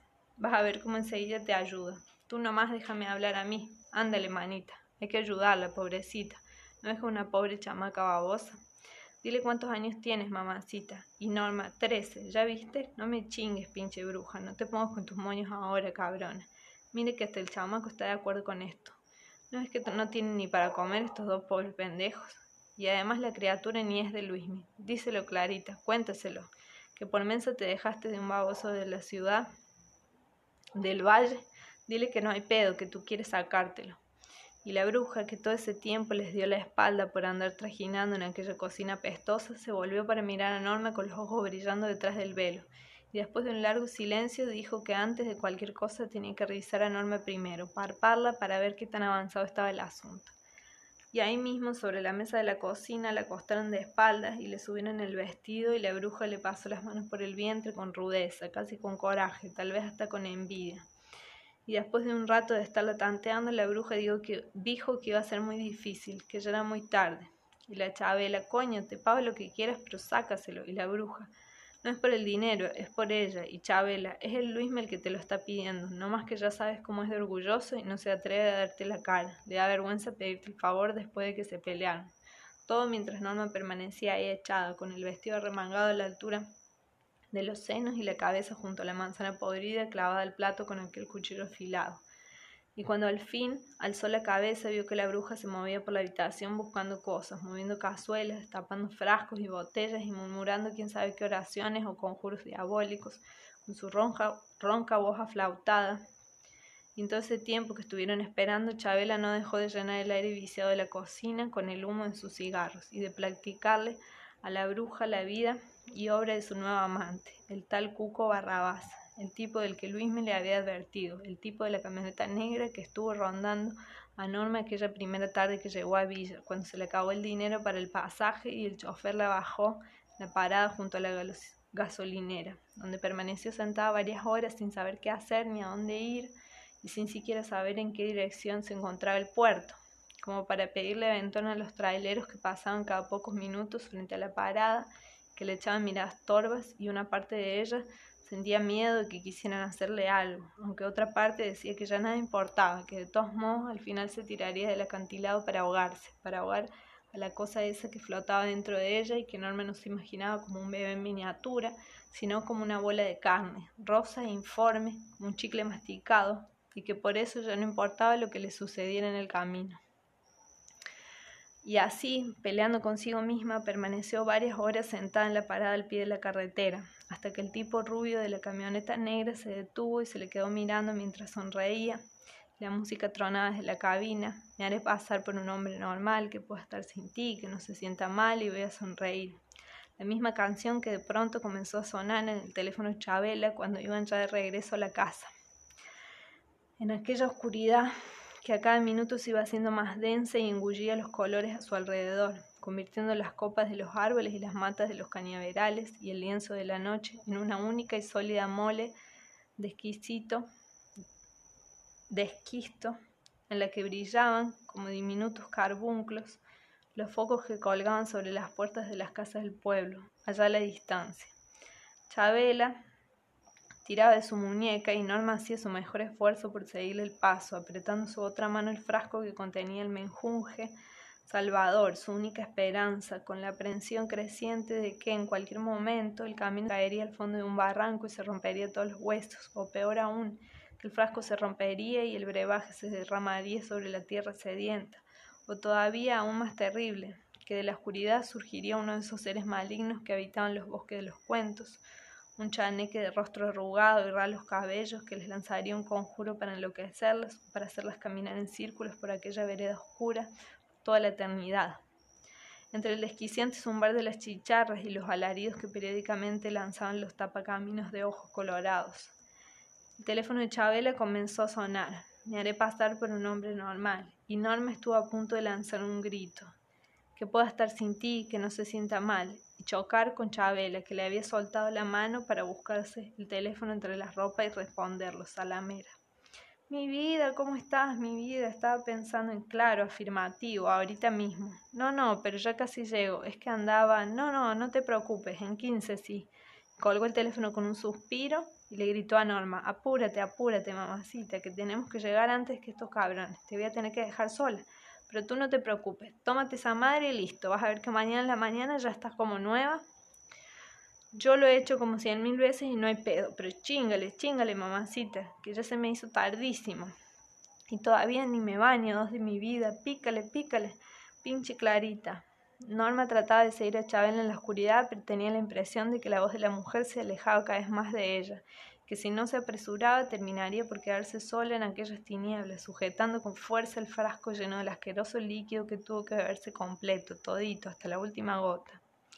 Y la bruja había tenido razón. Le costó muchísimo contener las, las náuseas que la porquería esa le provocó, pero aún más trabajo le costó aguantarse las ganas de gritar cuando le vinieron los dolores. Por ratos le parecía que alguien tiraba de sus tripas desde fuera, las estiraba y las estiraba hasta que los tejidos se desgarraban. Y quién sabe cómo tuvo fuerzas para bajarse del colchón, salir al patio dar la vuelta a la casita y ponerse a cavar un hoyo en la tierra con los dedos y con las uñas, con las piedras que iba desenterrando, un agujero donde al final se metió, se, se acuclilló a pesar del dolor que había convertido su sexo en un tajo abierto a golpe de faca, y pujó hasta sentir que algo se le reventaba. Todavía se metió los dedos para comprobar que no quedara nada dentro, antes de tapar el agujero y aplanar la tierra con las manos sangradas. y arrastrarse de regreso al colchón desnudo y hacerse un ovillo y esperar que el dolor pasara. Esperar que Luis me volviera del trabajo, completamente borracho, le abrazara por detrás sin darse cuenta de que sangraba sin parar, estaba ardiendo de fiebre, hasta el día siguiente a mediodía, cuando Norma quiso pararse del colchón y no pudo, por mucho que el calor se tornaba cada vez más insoportable, y lo único que podía decirle a Luismi era duele, duele y agua, agua cuando sus labios se humedecieron con el líquido que Luismi le llevó en una botella, Norma bebió hasta perder la conciencia y soñó con el agujero que clavó, cavó detrás de la casita. Soñó que del agujero brotaba un pececillo vivo que nadaba por el aire y que la perseguía por la vereda, tratando de meterse bajo su vestido, meterse de nuevo dentro de ella. Y Norma gritaba, aterrada, pero de su boca no salía ningún sonido. Y cuando volvió a despertarse, ya no estaba sobre el colchón de la casita, sino echada de espaldas sobre una camilla, con las piernas abiertas y la cabeza de un tipo calvo metido entre ellas, y la sangre seguía manando, y ella no sabía cuánta le quedaba aún en el cuerpo, cuánto tardaría en morirse ahí abajo. La mirada asquerosa de la trabajadora social y el eco de sus preguntas. ¿Quién eres? ¿Cómo te llamas? ¿Qué te tomaste? ¿Dónde lo botaste? ¿Cómo pudiste hacerlo? Y luego nada. Un silencio negro salpicado de gritos del llanto de niños recién nacidos que la llamaban, coreando su nombre, y despertó para encontrarse desnuda bajo la bata de tela basta, atada al barandal de la cama con vendas que le quemaban la piel de las muñecas, en medio del parloteo de las mujeres y la peste rancia y lechosa del sudor de los críos que berreaban en el calor de la sala y que hacían que Norma quisiera escapar corriendo de aquel sitio, romper sus vendajes y huir como fuera del sanatorio, huir de su propio cuerpo adolorido, cuerpo adolorido de esa masa de carne abotargada y henchida de sangre, de pavor y de orina que la mantenía anclada a la maldita cama. Quería tocarse los pechos para aliviar las punzadas que los atravesaban. Quería apartarse el cabello empapado de sudor de la cara, rascarse la comezón desesperante que sentía en la piel de su vientre, arrancarse el tubo de plástico enterrado en el hueco de su antebrazo. Quería tirar y tirar de aquellas vendas hasta romperlas, escapar de aquel lugar donde todos la miraban con odio, donde todos parecían saber lo que había hecho, estrangularse las manos, degollarse a sí misma en un grito elemental que al igual que la orina ya no pudo contener por más tiempo. Mamá, mamita, gritó a coro con los recién nacidos. Quiero irme a casa, mamita, perdóname todo lo que te hice.